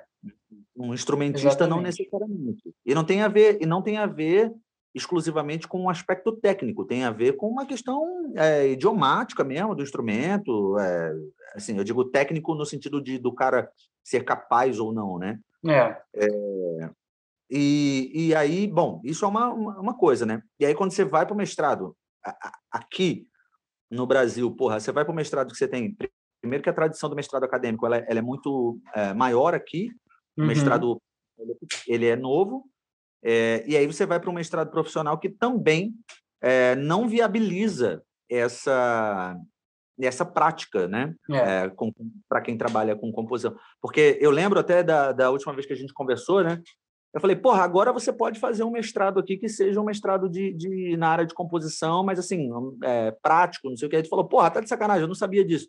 Só que assim, a uhum. diferença é óbvia, né? É óbvia, porque aí você tem gente disponível, não só disponível, mas gente interessada em, em tocar o repertório contemporâneo, o que aqui, é, além da escassez, é, você tem gente completamente desinteressada no, no repertório contemporâneo. Então, Sim. então, essa é uma diferença muito grande. E, para além disso, o que eu queria te perguntar é com relação ao, a, a. Como que eu poderia dizer? Não sei se a, a respeito do sistema propriamente, porque, para ser sincero, eu acho que aqui no mestrado profissional, ainda no mestrado profissional, claro, por ser uma coisa nova, por ter um resquício do mestrado acadêmico, não sei o quê, me incomoda muito porque eu sinto que é acadêmico demais ainda. Uhum. Em, que, em que sentido? É, a gente tem uma série de aulas que elas são completamente teóricas, mas o pior é que elas são teóricas e, e que não chegam muito a lugar nenhum. Assim, a gente fica lendo artigos é, que ficam falando sobre, sei lá, performance, sobre uma, uma, uma série de coisas assim que de fato não contribuem para quem está, não, não contribui para o teu projeto. E aí você precisa ficar tentando acochambrar, assim, você precisa uhum. ficar tentando aquilo para dizer, não, ah, aqui tem uma coisa que poderia contribuir, não sei o que, não sei o que lá. E eu acho que, por exemplo, seria muito mais interessante, sei lá, a cada 15 dias ou a cada mês, eu trazer para a turma uh, algo que eu realizei no meu projeto e a turma dar um pitaco, é, contribuir de alguma forma, porra, não, aqui, ou então professor, enfim, tanto faz, então, né? Então, vou dar um pitaco. Uhum. Mesmo em outras áreas que são desse âmbito acadêmico, a maior parte das disciplinas são menos voltadas para os projetos. Estou falando isso por causa do lance que eu fiz lá em História, né? É, são mais voltados para a leroleirística do que a, a, a solução é. do que, que você está se propondo mesmo no âmbito de pesquisa acadêmica, onde a coisa seria até uma discussão mais, como vou falar, mais fácil de formatar, né? Porque uma criação artística é meio a não ser que seja uma discussão muito técnica do que, que você quer fazer para resolver uma obra, né? que depois vou até perguntar isso para o Camargo aí, o que, que, ele, que, que ele quer fazer. Pode falar que é revolucionar a música, quer tornar toda a música do passado útil, pode falar. É bom, é difícil, mas pode falar. É, mas mesmo nesse âmbito de outro, é a mesma coisa. Uhum. Talvez no âmbito da, do, não sei, artístico seja mais complicado porque as pessoas têm essa dificuldade de adequar esses cursos de pós ao que, de fato a pessoa quer fazer, né? É, qual, qual, é a tua percepção sobre isso, Rodrigo? Pô, Péricles, cara, é... aqui é a mesma coisa. Aqui é a mesma Puta coisa. Que pariu. Não, inclusive, cara, foi bom você ter trazido isso. Foi bom você ter trazido isso, assim, porque, cara, é, assim, o primeiro semestre é muito legal, cara, uma experiência foda, tá aqui, assim, incrível, muito legal. Mas é, fico um pouco decepcionado, assim, porque é, realmente, assim, você tem que cumprir aulas que, porra... o Álvaro tá se cagando de Cara, é, é foda, é foda. Academia, cara, academia é academia. O... Você pode cortar essa parte, por favor, que eu, eu ainda quero um emprego na academia, né, para não morrer de fome. É, eu nunca critiquei, nunca critiquei. Mas...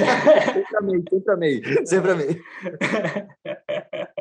Não, mas é porque, cara, eu, eu sou um, um crítico. Eu também, um, um, dia no futuro, gostaria de me tornar um, um, professor assim, mas eu sou um crítico ferrenho do, dos modelos que a gente tem. Sim, é... com certeza. E, assim, na verdade, eu relutei bastante de seguir uh, esse, esse caminho acadêmico na, na na música, assim, justamente por achar que era uma coisa muito engessada. E quando o, uhum. o mestrado profissional surgiu aqui no Brasil, foi exatamente onde eu achei que eu seria feliz, assim, dentro da uhum. academia, sabe? Porque eu pensei, porra, caralho, isso aí é uma parada que eu, que eu me é, é, colocaria minha energia é, intelectual, não sei o que e tal, para poder realizar, porque porque o foco é no produto e tudo mais. Então, eu acho que pô, é importante quando eu terminar, eu tenho é, algo para mostrar artisticamente, não sei o quê, e eu vou me desenvolver artisticamente, realizando e tal. Uhum. Pô, mas aí, cara, você entra. E, e claro, eu estou me desenvolvendo artisticamente, mas acaba sendo por conta própria. Por quê? Claro. Porque eu estou obrigado a entregar o produto. Uhum. Então, como eu tenho que entregar o produto para obter o meu título, é, eu vou focar no meu produto mas, ao mesmo tempo, uh, eu tenho que conciliar com, esse, com essa coisa que não contribui em absolutamente com o meu trabalho, sabe? Mas é, eu achava que o Camargo ia me contradizer com o que nós estamos acostumados aqui no Brasil, porque o modelo, eu não tenho a impressão que me dá, posso estar falando merda, uma grande especialidade minha.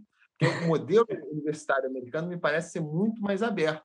Então, eu achava que até no âmbito da pós, ainda mais por isso que você está descrevendo, que você tem esse contato mais intenso com, porra, se tem uma galera estudando instrumento, porra, eles estão preocupados com o repertório contemporâneo e vão executar as obras de uma galera que também está aprendendo a compor, né, ou está se envolvendo uhum. como professor, né, uma coisa, uhum. para falar com os marxistas, dialética.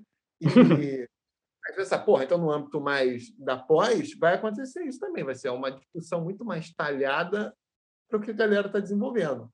É. Ou uma pesquisa, ou se é um projeto, sei lá, artístico, para as necessidades artísticas que o artista está vendo. Ou o professor acha que o cara tem que desenvolver. Você está querendo isso aqui? Mas tu precisa se aprofundar nisso. Mas, pelo visto, não é isso, né? Não. Não. É o mesmo ramo dos autores que não tem nada a ver com o que. Exato, exatamente. Exatamente. É, Claro, é, é, e essa coisa dos músicos, né, que a gente tem é, é mais institucional, a música contemporânea é mais institucionalizada no, na, no currículo dos instrumentistas, né, isso é muito importante. Mas é, também existe, né, o, o lado do, de quem está cursando que precisa cumprir uma série de créditos que é, nada tem a ver com o seu projeto principal entendeu? Então, eu, eu, eu, assim, foi outra ingenuidade minha, né? Mas, claro, eu acho que isso não, não faz parte, né? Faz parte. Mas eu achei que, porra, eu ia, ia vir para cá, ia só compor, ia para piscina à tarde, ia ver o pôr do sol no Mississippi. E, cara, eu tenho todo, toda semana, assim, eu tenho um paper, cara. Eles adoram paper aqui. Eu não sei como é que é aí no Brasil, Pérez, se você tem que escrever, porra, paper, é, artigos, assim, semanalmente, cara, de temas. Porra. Não, aqui, aqui, pelo menos na UFRJ, é, é essa coisa do texto, né? Então você tem é. que ler um texto, uh, e aí você vai, vai para a aula debater a porcaria do texto como se você fosse um analfabeto funcional. é como se você precisasse da porcaria de um professor para ficar mediando o que o texto está dizendo para você. Você já leu. É. Pô, isso me irrita muito, cara. Cara, aqui é a mesma coisa. E é, eu, eu, eu, não sei, eu não sei como é que é aí, mas eu acho muito ruim, eu fico muito puto, é porque os professores daqui não só pedem para você ler o texto, claro, bem, você lê. Mas como pedem para você debater na aula, eles ainda te dão nota se você debateu na aula ou não. Porra, tá de sacanagem, cara. Não, não tô, cara. Aí, Aqui... Você não tem um esquema de é, artigo toda semana, não. O que você tem que entregar é um fichamento do texto, né? Ah, chatão, sei. Chato demais. É, no final das contas, cara, é, é, o que mais me deixa irritado é o seguinte: olha só, eu, eu sei ler, eu sei interpretar um texto, eu não preciso uhum. dizendo o que, que o texto está dizendo, sabe? Assim, eu não, eu não preciso ir para uma aula, ficar perdendo duas horas debatendo com um monte. De... E, e, e, além disso, assim, eu não sei como é aí, o, o Rodrigo, mas aqui no Brasil, essa coisa da, da música, é, é, assim, academicamente falando, é, isso é uma coisa das novas gerações, assim, galera dos 20, dos 30 anos de idade. É, de 20, né? Você... né, é, a, galera, a galera ali da, da, dessa, dessa, dessa geração dos 20, dos 30, hoje em dia é mais comum o pessoal é, seguir esse caminho acadêmico, assim, passar pela graduação, mestrado, doutorado, uhum. de forma mais automática mesmo, assim, Sim. você vai, vai fazendo. As gerações mais antigas era, era incomum, né? A galera demorava mais. É. os nossos professores aqui na UFRJ é bem comum, tipo, o cara ele formou em música e depois de um tempão ele foi fazer um mestrado, depois de um tempão ele foi fazer um doutorado. Exato. Hoje em dia é mais comum o pessoal é, seguir esse caminho, assim, esse fluxo, né, melhor dizendo. É, mais rapidamente. É. E aí, o é pior, assim, no meu caso, por exemplo, que é o, é, eu estou no mestrado profissional, mas isso acontece no mestrado, no doutorado acadêmico também. É, mas, assim, o mestrado profissional aqui no Brasil, na UFRJ, a UFRJ é a única que tem mestrado profissional em música, né? Uhum. Então, é, falando especificamente de, aqui no Brasil, né? É, é, é a UFRJ ela tem um foco é, de pessoas que tenham alguma trajetória. Eu digo, o mestrado profissional em música, tá? uhum. tá? Ou seja, alguém que já tenha realizado alguma coisa. Eles não estão procurando. Isso é meio que uma diretriz mesmo, tá? Eles uhum. não estão procurando o cara que acabou a graduação e já vai entrar no mestrado profissional, sacou? Entendi. Eles querem que o cara tenha desenvolvido alguma coisa e aí ele entra no mestrado profissional. Uhum. Qual é o problema? Bom, você tem uma galera, é, uma, uma diversidade de gerações muito grande, isso não é um problema aparentemente. Mas o maior problema que eu vejo é que essa galera ela está muito longe da academia e elas ainda têm uma tratativa com os professores que é uma tratativa quase escolar assim, sabe? Uhum. Então é uma galera mais velha, tipo com 50 anos de idade, que fica se colocando na posição de aluno, de aluno. Uhum. Claro, eles são alunos, porra, mas o que eu quero dizer é o seguinte: é, acha que o professor está acima, sacou? Uhum. Você tem que dar uma voadora no professor. acha que o professor está acima de tudo, assim. Então, porra, trata o professor e, eu eu tenho uma, uma, uma posição um tanto quanto contestador em relação a esse tipo de coisa, assim. Não é à toa que eu não chamo para tu ter ideia, isso é meio natural, na real. Eu nunca pensei sobre isso, só fiz uma avaliação a posteriori. É, eu nunca tratei nenhum professor meu é, é, como professor. Eu sempre tratei todos os meus professores pelo nome. Pelo nome. Pelo primeiro nome, o que aí uhum. nos Estados Unidos seria tipo, caralho. É, não. é. Aqui é uma falta de educação tremenda, cara. Aqui é, é. doctor, não sei o quê, é só doctor, doctor. E aí ainda tem uma outra parada que eu acredito que aqui aconteça, que é a, a, a galera é, se fixar nessa ideia de que você precisa é, é como se, por exemplo, eu lembro, eu lembro que quando eu, eu uh, fiz o, o, processo seletivo para o mestrado, não sei o que e tal, e aí quando, porra, já eu, eu, passei no processo seletivo, beleza, não sei o que, comecei as aulas. Eu tive uma disciplina, porque o meu projeto ele é, é violão, sanfona, né, essa, uhum. essa parada. E assim, sanfona não tem uma literatura para essa porra, é um instrumento de cultura oral aqui no Brasil, não só no, não só no Brasil, porque não tem uma tradição de música escrita para acordeon, para sanfona no mundo, Sim. assim, de forma geral, né? E, e aí eu lembro que eu falei dessa coisa da experimentação, ou experimentação no seguinte sentido, porra, eu vou escrever, mas aí eu tenho que ver com o cara se isso é possível, né? Uhum. E aí eu lembro que eu tomei uma balaiada, assim, de um professor falando, não, mas isso aí é coisa do... do... Isso é quando você está na graduação, quando você está no mestrado, você não tem...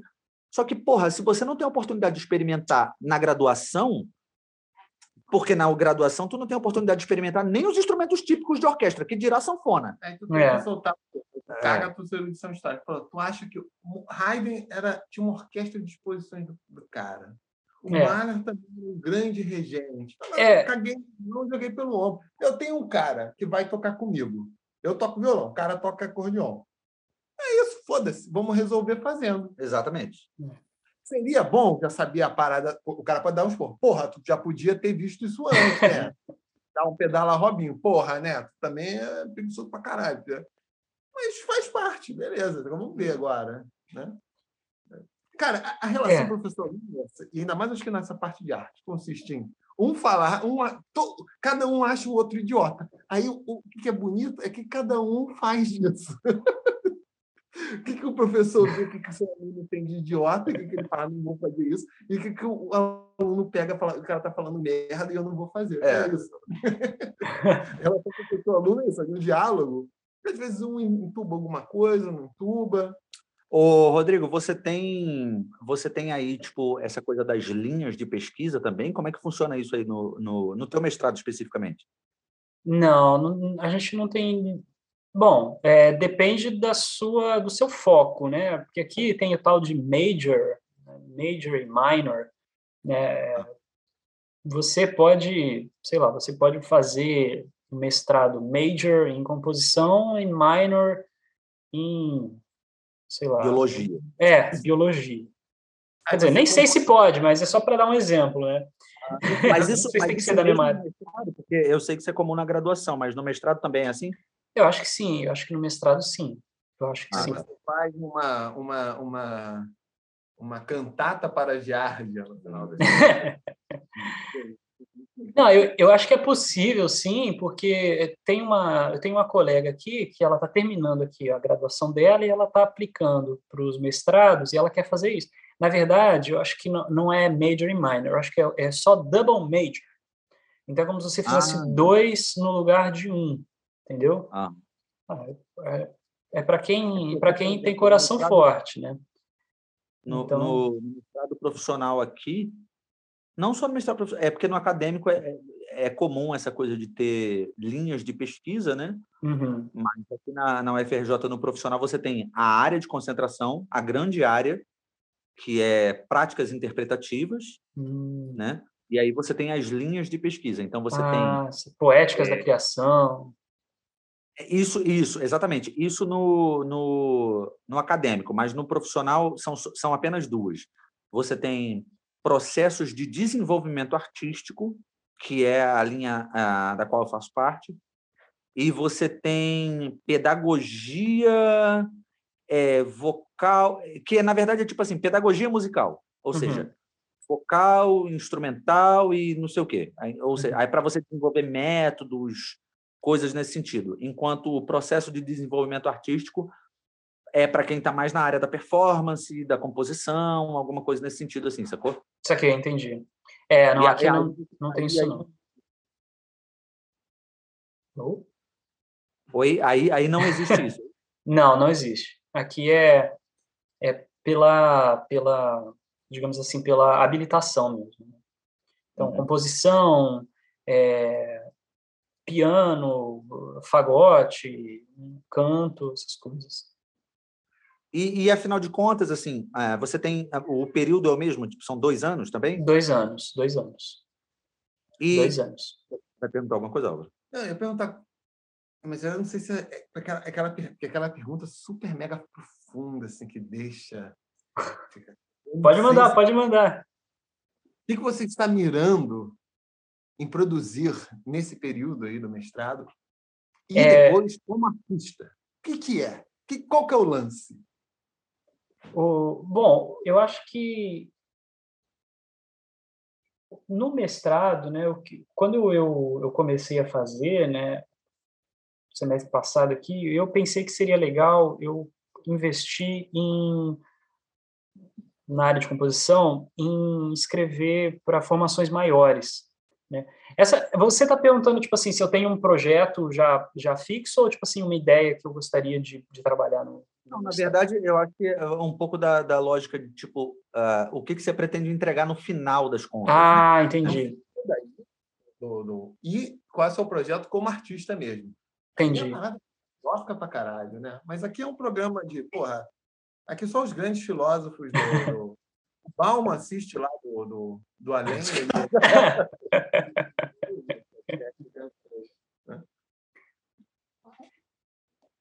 É, o. Fala que isso vai ser citado na sua biografia. Opa. Camargo, quando Então, então Não, assim, eu acho que para você terminar o mestrado aí, o que, que, você, o que, que você tem em mente que você uh, deve entregar aí? Bom, eu, eu já comecei a trabalhar né, no que eu que eu provavelmente vá entregar como produto final, né, que é uma ópera de câmara. É uma ópera de câmara. É, tô no comecíssimo, assim, nos primeiros compassos ainda. É, então, eu achava que ia ter uma, dura, uma, uma duração, mas eu acho que vai acabar tendo uma duração um pouco maior. Vamos ver o que, que vai acontecer. Eu não sei, é, aquele, é tipo daquelas coisas que se joga, você não sabe se a piscina é funda, se a piscina é rasa. Então, vamos ver o que vai acontecer. Eu gostaria também de escrever alguma coisa para orquestra ou para um, algum concerto, sacou? É o que? Desculpa. É... Rapidinho, rapidinho. A minha esposa chegou aqui e eu tranquei ela pro lado de fora. Calma aí. Caraca, vai lá. Cara, e o pior é que isso acontece comigo também. A Entremente, eu ia perguntar sobre o livreto, se eu posso, até para poder saber se eu posso roubar e tal, né? Não, mas, não, mas sabe que essa coisa de trancar a mulher lá de fora acontece comigo. Porque eu tenho. Ah, é claro que você. Não, mas é Oi. é porque eu tenho. Oi, Voltei. eu tô, falando, eu tô falando que essa coisa de trancar a mulher do lado de fora acontece comigo também, cara. Porque é o Álvaro é solteiro, né? Mas aí eu tenho, eu tenho esse trinco na porta, aí eu entro em casa e aí é meio automático, tipo, eu fecho a porta e eu fecho o trinco. Uhum. É aquela correntinha também? Não, é tipo isso, é tipo é. isso. Aí quando ela tenta entrar, tipo, é meio automático. Eu só entrei e já fechei tudo. Aí quando ela tenta entrar, ela fica tocando a campainha, assim, porra. É, psicopatologia categoria de lápis, mas tudo bem, deixa eu falar. Mas, mas então, você estava falando, falando, que é, Bom, é a ópera de câmara, a ideia principal, mas você estava pensando em alguma coisa para orquestra anteriormente e aí você mudou? Como é que, como é, que é isso? É, não, eu queria, eu queria fazer pelo menos essas duas coisas, né? Alguma coisa para orquestra, com uma duração um pouco maior, né? E, uma, e essa ópera de câmara. Espero terminar né, a tempo né, do fim do meu mestrado. se, você entregar, se você entregar um ou outro, está valendo, né? O, tá valendo. O que, importa, o que importa no final é a minutagem, é isso? É, aqui, mas isso é uma questão da minha professora aqui, né? Ela, ela exige 10 minutos de música por semestre. Né? Uhum. Né? É, isso é uma, é uma questão dela, assim. Então, se você, se você completa, né? É, cada semestre você entrega 10 minutos de música ou mais, então tá tudo bem. Ah, você não precisa entregar um produto final além disso se você entrega por semestre 10 minutos, é isso? Ah, não, não, não, não, não. Realmente precisa, precisa de um produto final, precisa de uma peça que, que você vai falar, essa é a minha tese, entendeu?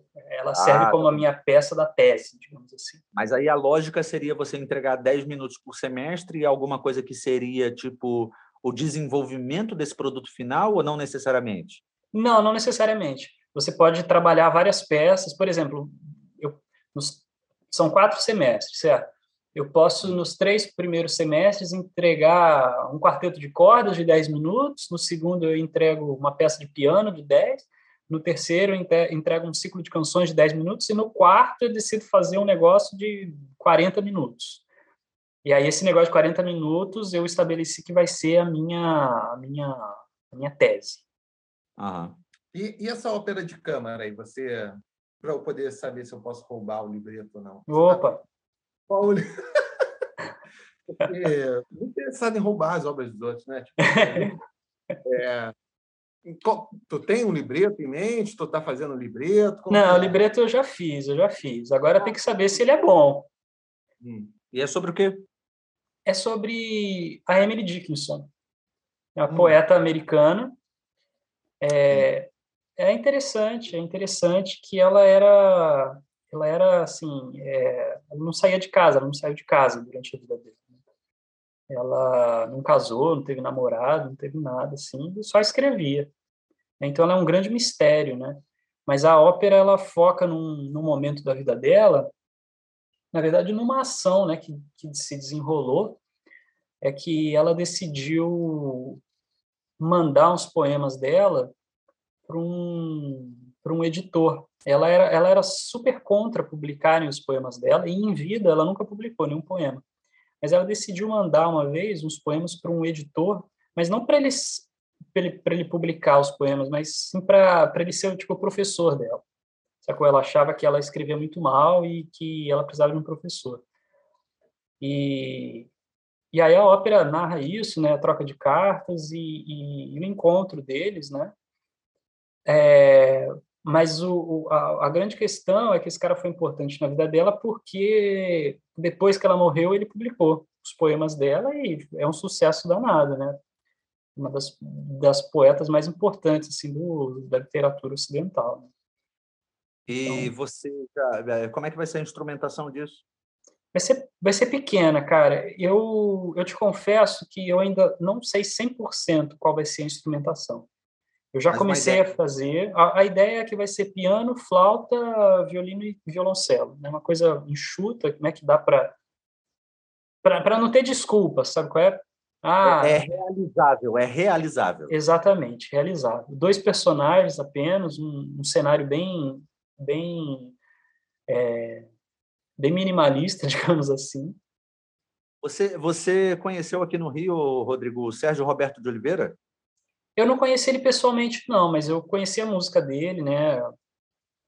E, e sei que logo no, no, fim da vida dele ele fez uma ópera, né? Uma ópera de câmara, Na Boca do Cão, né? Na Boca do Cão. Eu assisti, assisti duas vezes, cara. É, gostou? Uh, não necessariamente. Pô, duas vezes, cara? É. Eu assisti. É aquele ruim que um dá vontade de repetir.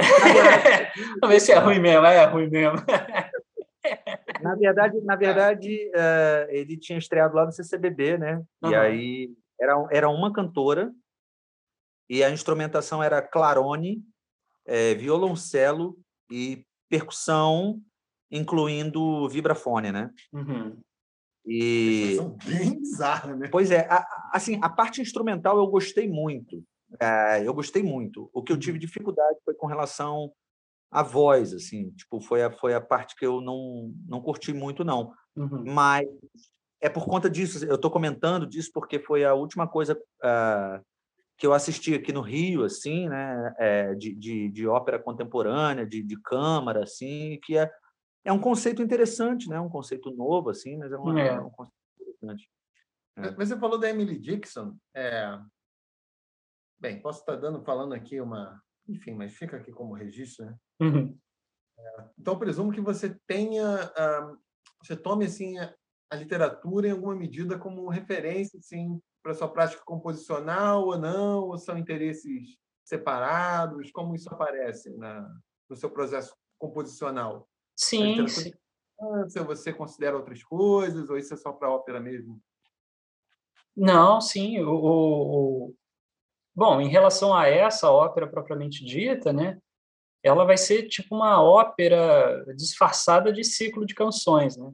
Na verdade, é o contrário, um ciclo de canções disfarçado de ópera, porque eu vou aproveitar os poemas dela, né, para vai ser o, o, o, material, quase todo o material do libreto, né? Então, os próprios poemas dela. Então, é, mas ela tem, tem uma escrita assim, muito misteriosa, muito meio indecifrável, então é um pouco difícil, né? É muito, sempre muito ambíguo, muito enigmático. Então, mas eu, eu escolhi alguns poemas que, que conseguem dar uma pista, mais ou menos, de como ela pudesse estar se sentindo. Né? E, claro, isso vai ser é, evidente, vou tentar né, evidenciar isso na música também.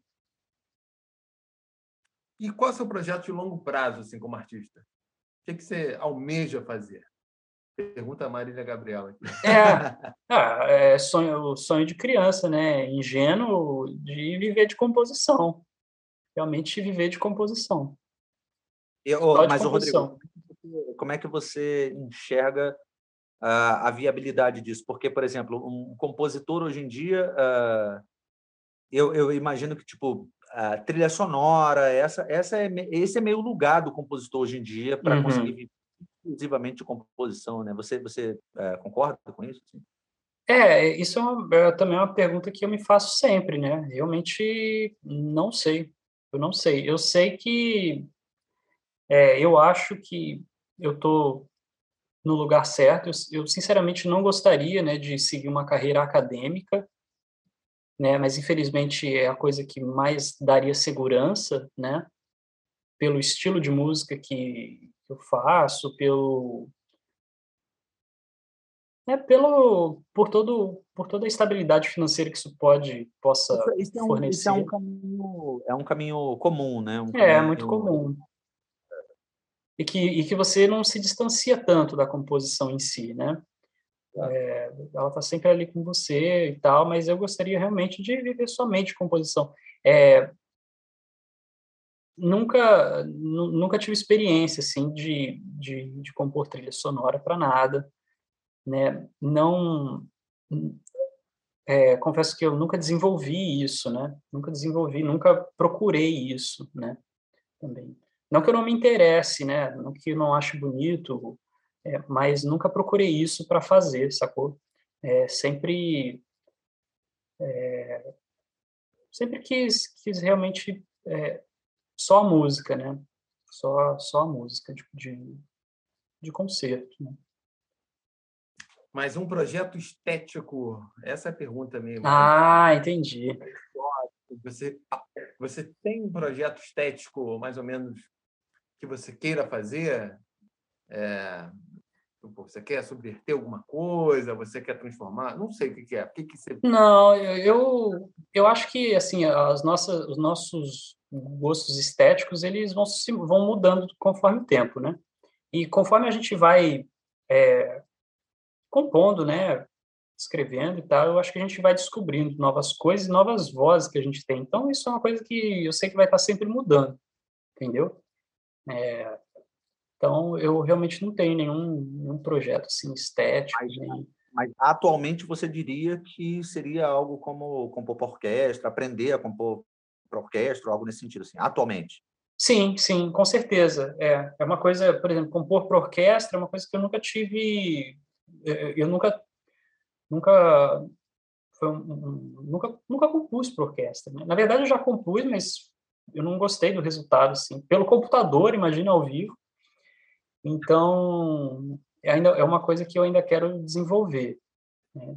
Mas realmente, realmente essa essa pergunta da, da, questão estética, junto com essa observação da, da orquestra, é interessante, porque eu, é, sempre que eu tentei né, escrever por orquestra, assim, eu me senti meio engessado, fazendo uma coisa um pouco meio meio melosa, assim, que não era muito o que eu queria. Ainda não consegui dominar, entendeu? Dominar para eu escrever o que eu realmente gostaria. Aí você me pergunta o que, que você gostaria. Falei, sei lá, cara. Não sei. Ainda não sei.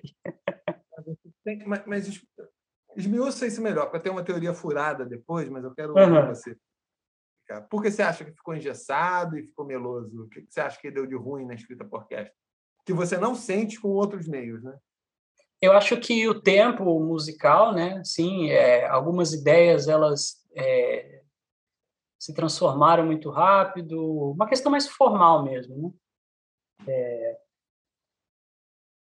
e, e, eu acho que a instrumentação ainda não, não tá legal, assim, mas eu não consigo dizer o que, que eu poderia melhorar, eu também não consigo voltar lá e melhorar, entendeu? Eu só consigo falar, porra, não gostei, não tá legal, tá certas oh. ideias que eu não consigo sair, sabe? É? Sabe quando você tem uma ideia que você fica naquilo e não consegue sair daquilo? Oh, é. ah, deixa eu só te fazer uma pergunta antes do Álvaro. Tu, tu falou que tem algo a mais para dizer, mas é, é, uma coisa é, rápida assim. Quem é que foi teu orientador lá na, na, na UFRJ, no final das contas? Bom, eu, eu acho que eu considero é, dois professores, né? Eu acho que eu não tive um orientador porque não tive um professor que ficou comigo até o final, né? Mas eu tive aula quando eu entrei lá, né? Eu fiz o ciclo de composição toda com o com o Marcos Nogueira e depois eu fiz a composição avançada 1 e 2 com o Liduíno, Liduíno Pitombeira. Hum, porra, dois estilos muito diferentes, né? Muito diferentes, muito diferentes. Mas fala aí, Álvaro, o que, que você. Não, eu fico, eu não sei se é, eu posso só uma, uma grande explicação. Minha, a minha vantagem é que eu sou um, sou um cara de pau nato. Na verdade, são três. Eu não entendo porra nenhuma de música. a impressão que me dá, às vezes, quando eu ouço obras orquestrais. Peraí, eu tenho que te cortar. Ô, Rodrigo, o, ah. o Álvaro fala que não entende nada de música, mas ele compõe, tá?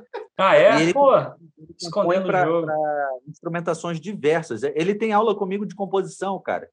É, é, ele, ele, é mó, ele, ele, é um cara de pau de dizer que ele não compõe nada por. É, mas é porque é o seguinte, mas são, são, são, pontos, são pontos diferentes. Porque vocês profissional, vocês são músicos profissionais, eu não sou. Então, o tipo de investimento. Eu sou estudante ainda, cara. Que isso? Não, mas, mas é a profissão da pessoa é aquilo. Você começa a incorporar. E é exatamente isso que eu vou falar da questão da orquestração. A pessoa começa a se colocar numa posição que ela se sente muito vulnerável, às vezes, do que, que os pares vão jogar. E uhum. alguém que está de fora, às vezes, produz uma coisa, às vezes, até mais interessante, porque não sofre essas expressões. E várias obras orquestrais recentes que eu via, tipo da Orquestra Sinfônica, Abertura Sinfônica, da, que a Orquestra Petrobras tocava, às vezes eu achava assim, porra, achava um negócio ruim, por quê? Porque o cara que escreve para orquestra, ele escreve comissionado ou para um concurso, e o cara se sente na obrigação de usar a porra toda, ou de escrever, fazer uma escrita, ele tem que demonstrar exatamente isso que está sentindo segurança. Né? Eu tenho que mostrar que eu entendo a escrita para todos os instrumentos. E às vezes eu fico me perguntando isso, assim, é isso que acaba produzindo obras assim, mas não, tinha, não teria necessidade. Mas o cara precisa escrever mostrando que eu sei escrever para tudo. Mas não precisaria. Tem uma porrada de instrumento que o cara não precisaria usar. Porque ele não, exatamente, ele não tem uma ideia musical que pedir aquilo, né? Uhum. É, exatamente. Mas a obra não é para o cara explorar algumas coisas que tem na orquestra. É para mostrar que ele sabe escrever para porra toda. Aí são outros 500. E nem sempre isso sai bom. E às vezes a insegurança é nisso. Não, às vezes eu só quero as cordas e, sei lá, as madeiras. Então, o resto, foda-se. Não vou escrever para isso. só que eu falo, porra, o cara não escreveu para os metais, não escreveu para percussão, blá, blá, blá. Esse cara aí não sabe essa porra. Né? Eu não sei. Aí eu posso. Pode ser isso aí também, não sei, né? É, a, a, realidade, assim, eu acho que a gente nunca vai saber. Vão ser sempre impressões, né? A não ser que o compositor te fale seja gentil a ponto de te confidenciar esse segredo. Mas é, realmente, para mim eu sinto isso, assim, que as ideias que eu tive não são ideias orquestrais, né? Foram ideias que eu tentei realmente colocar numa orquestra. E graças a Deus eu nunca nunca chegou a ser tocado por uma orquestra, porque senão seria meio, meio ridículo. Assim. Eu estava. É, não sei se você já teve a oportunidade, Rodrigo, de assistir aquela entrevista do Stravinsky que tem no YouTube, assim, é bem, bem popular, né? E ele ah. fala de uma coisa nesse sentido que é. A, a, a, eu não sei se necessariamente o vídeo ou se foi o texto que eu li, alguma coisa assim, porque é, as coisas meio que se misturam, porque tem uma parte da entrevista que só é disponível em texto e a outra hum. em vídeo. É a mesma entrevista. E ele fala uma coisa, é, o cara pergunta para ele qual, é, o, que, que, é, o que, que é considerado uma boa orquestração. E ele fala aquela orquestração que não é uma orquestração, ou seja, é, que tem a ver com o que você acabou de falar. É, as ideias que você teve não foram ideias orquestrais. É. é o que o Stravinsky está querendo dizer, basicamente, eu, eu, suponho, né, é que é quando você é, compõe para orquestra e não quando você compõe para qualquer outra coisa e você transforma aquilo numa orquestração, sacou? Uhum. E talvez seja um pouco isso que você sente, né? Tipo, Uh, na verdade, você não teve ideias que foram ideias orquestrais, né? E sim foram ideias que foram orquestradas, e aí não necessariamente funciona muito bem, né? Exatamente, exatamente. Exatamente. Enfim, uh, vamos liberar o Rodrigo, né? Caramba. Eu tenho uma sequência aqui de últimas perguntas aqui. Estou questionando o padrão, que é Have you got a red bicycle?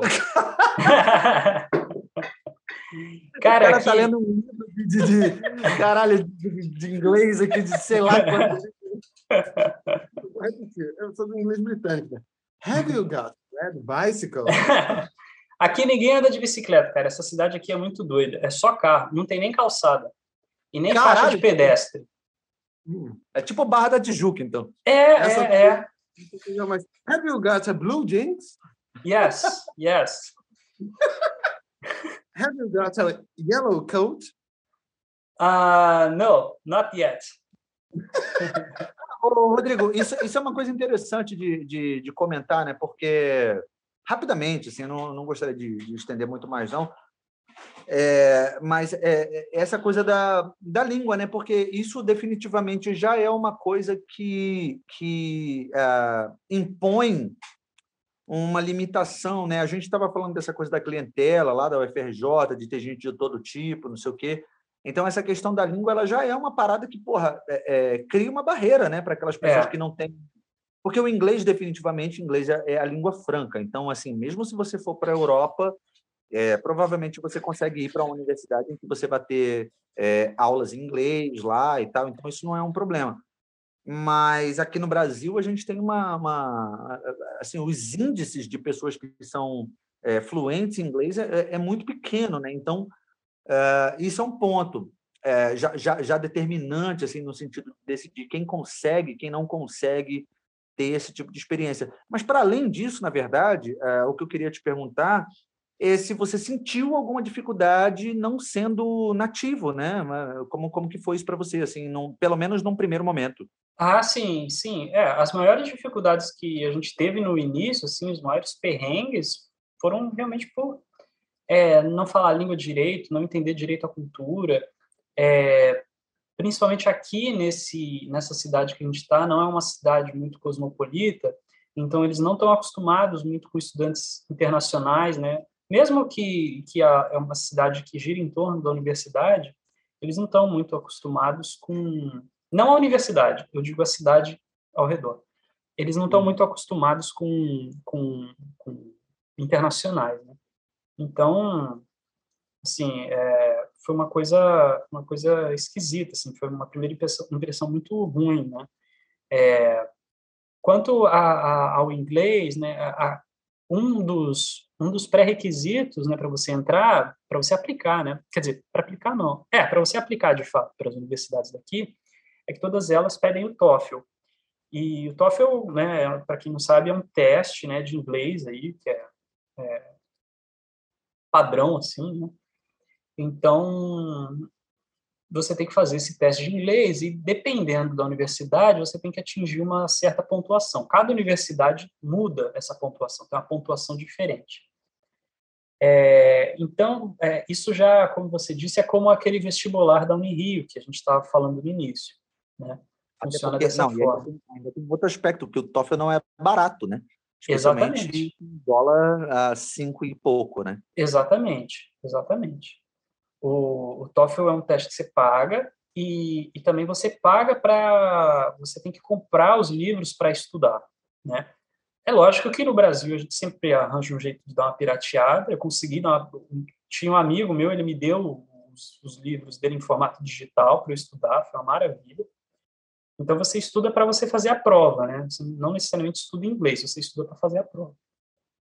E aí você faz lá, se Deus quiser, consegue o, a pontuação. Aqui na LSU, mesmo você fazendo TOEFL, os, os, os estudantes internacionais eles têm que fazer um semestre, pelo menos um semestre de inglês. Hum. Então, porra, foi, foi muito chato, assim, porque a professora, né, não era, não era só alunos de mestrado que faziam essa aula, eram alunos internacionais no geral. Então a professora tratava a gente como se fosse criancinha, assim, era uma coisa muito foi muito ruim assim, essa aula. Irlanda também. Oi? Pois é. O cara da Irlanda tem que fazer também? Pô. Não, só. É, é, pois é, uma boa pergunta. Eu acho que são só alunos cuja língua nativa não é o inglês. Né, internacionais nesse aspecto. Então. Você é tratado como um analfabeto funcional, igual eu estava falando. É, tipo isso. Então. Então é isso, cara. Assim, mas. É, com certeza foi assim um, um sustinho, né? É, uma história patética assim foi que a gente no primeiro dia, né? A gente é, precisava de um número de telefone daqui. A gente precisava ter um telefone daqui porque a gente precisava tentar alugar apartamento, tentar ver de alugar apartamento, né? E, e nenhum, nenhum a gente conseguia dar o número do Brasil. Então a gente precisava de um telefone daqui. E a gente, porra, vá, vamos no Walmart, lá deve vender chip de celular. Porra, cara, aí qualquer banca tem chip de celular. Aqui nem banca de jornal tem. Enfim. Aí a gente foi lá no Walmart perguntando pro cara, vem cá, você vende chip de celular? Aí o cara ficava olhando assim com uma cara pra gente, como se a gente tivesse ah, uma barbaridade. Assim. SIM card. Ah, oh, what is that? Ah, ah, what? What do you need this? Enfim, a gente demorou, cara. A gente demorou assim, uma semana para conseguir celular. Então. Não, mas isso era um problema da, da, da, Tipo, vocês estavam usando a palavra errada ou mesmo SIM card era um. Não, era... SIM card, SIM card. Ah, é, o cara, é. Mas o cara, assim, era, era um pedido inusitado, assim, para ele. É como se ele não conseguisse computar que no Walmart a gente estivesse perguntando de SIM card para ele. E, e, afinal de contas, como que consegue um SIM card? Cara, é, a gente foi numa loja, né? Numa loja de, de, de tipo, telefonia. Claro, é, ah, tá bom, tem que ir numa parada específica para conseguir. Específica, exatamente. Aí a gente foi lá e falou, ah, vamos tentar aqui. Aí conseguimos. Aí a gente pega um pré-pago, sim, né? E é isso. Mas é, coisas muito complicadas, assim, que a gente toma por garantido aí no Brasil, né? White, white people problem, né? a gente toma por garantido aí no Brasil, coisas pequenas, mas é, realmente foram, foram perrenguinhos, assim, que deram um pouquinho de dor de cabeça. Assim. Mas perrengue é perrengue em qualquer lugar do mundo, cara. É. é. Cara, para conseguir apartamento também, cara. Tipo, porra, foi... Pode você estar sem dinheiro em alguma capital é. europeia, perrengue, perrengue. Ó, Cara, eu, Rodrigo, eu, eu, eu, queria te agradecer, mas antes de te agradecer. Ele é... vai te pedir dinheiro emprestado. é, é, um mau, é um mau costume, um mau, um mau costume. Não, mas na verdade, assim, a gente a gente está, pô, já aprendemos o Rodrigo aqui há duas horas. É, mas na verdade, além de te agradecer, eu queria dizer para qualquer pessoa que tenha contato com esse episódio aqui, que procurem o, o Rodrigo claro. no Instagram, Rodrigo Camargo. Uh, porra, vai através das minhas redes também, Péricles de Moraes, não sei o quê, que vai estar o Rodrigo lá, Rodrigo Camargo. Pô, eu, eu tenho a alegria de dizer, e isso não é rasgação de seda. Uh, eu, sei, eu sei que vai parecer uma parada, sei lá, uh, só porque, ah, não sei o quê, a gente está aqui, não mas não é. Eu tenho a alegria de dizer que, o, que, o, que o, o Rodrigo é, é, um dos compositores contemporâneos que eu dou play na música dele. Eu dou oh, play. Que honra, cara. E, e, isso não é. Porque assim, a gente tem muita gente que está produzindo coisa e está produzindo por produzir. E, e, eu gosto do que o Rodrigo produz. Eu acho o Rodrigo um cara extremamente talentoso, assim, um compositor extremamente talentoso eu, eu, eu me sinto é, feliz assim de ser amigo e, e, cara, é um privilégio. E, cara, eu, eu só posso te dizer, assim, te desejar, na verdade, todo sucesso aí. É, espero que a gente tenha a oportunidade de se encontrar pessoalmente é, é, quando você vier aqui ao Brasil. Uh, espero que você seja. É... Vir aqui aos estúdios Malazar. sofisticados aqui na Lapa. É, e, e, assim, além de tudo isso, além de te desejar, porra, tudo de bom, sucesso no seu mestrado e num doutorado futuramente. Agora sua... ele vai pedir. É, e toda a sua carreira, mas, na verdade, além de tudo isso, espero que a gente tenha uma oportunidade em breve, não em breve, na verdade, semi-breve, para usar uma piadinha de música. É... Não, sem difuso, é mais rápido. Espero que a gente tenha a oportunidade de uh, trabalhar junto, quem sabe, em breve. E, e, e, cara, é uma felicidade conhecer. E, e assim, Pô, você que quer isso, deixar, deixar, algum recado aí? Vamos falar só antes de um bagulho aqui, que nós ouvimos aqui tipo, a sua composição lá para dois violinos lá na Bienal, quando o técnico estava já tendo aula. Aí ouvimos uma das poucas que tinham uma coisa mais diferente ali, discrepava ali da, da palmolice generalizada, que foi a última Bienal que nós ouvimos. É isso, é reiterar. Solta seu jabá aí, telefone para contar, está vendendo algum carro velho, mini fazer alguma coisa no Brasil. É. Fala Não, eu queria agradecer. Essa, essa hora agora. Não, eu queria agradecer o convite. Queria, Péricles, cara, obrigado, obrigado mesmo pelas palavras. Me deixa muito feliz é, saber que, assim, que, que a gente produz, né? Existe uma comunicação, então acho que isso é muito, muito legal, muito importante. Também te admiro pra caramba, te desejo toda sorte, assim, no, no mestrado. E, sei que, que vai ser muito incrível. E é isso, cara. Toda sorte no mestrado, no doutorado, nos projetos futuros e vamos, vamos fazer alguma coisa junto sim. E, cara obrigado mais uma vez. Obrigado, Álvaro. Que é? Oi? Vai ter o jabá, cara. Não, é Pô, não, tem que agradecer primeiro, cara. Que isso? Fala, qual o nome da tua peça que tu gosta mais que tá no YouTube aí? Solta aí pra galera Fala, pode ficar mais comercial mesmo. Pronto. Não, primeiro. Passou na novela das oito? Fala, Não, se vocês quiserem ouvir pelo menos uma peça, os primeiros minutos, assim, é, eu acho que uma peça legal é o Quinteto, para Quinteto de Metais, uma peça muito legal. Gosto muito dela, muito interessante. É, fiquem ligados também, porque lá, em, lá para lá para março, meados de março, início de abril, vai, vai ter um projeto é, legal vindo por aí. Então, fiquem ligados. Esse é meu jabá, cara. E agradecer muito a vocês, porra, adorei. Nem vi que já são. Já, aqui são 4 e 17, né? Aí, aí são. É, são 7, 7 e 18 da noite. Nem vi a hora passar, nem vi. Então, foi uma conversa muito legal, muito legal mesmo, muito, muito bacana. Prazerzaço participar.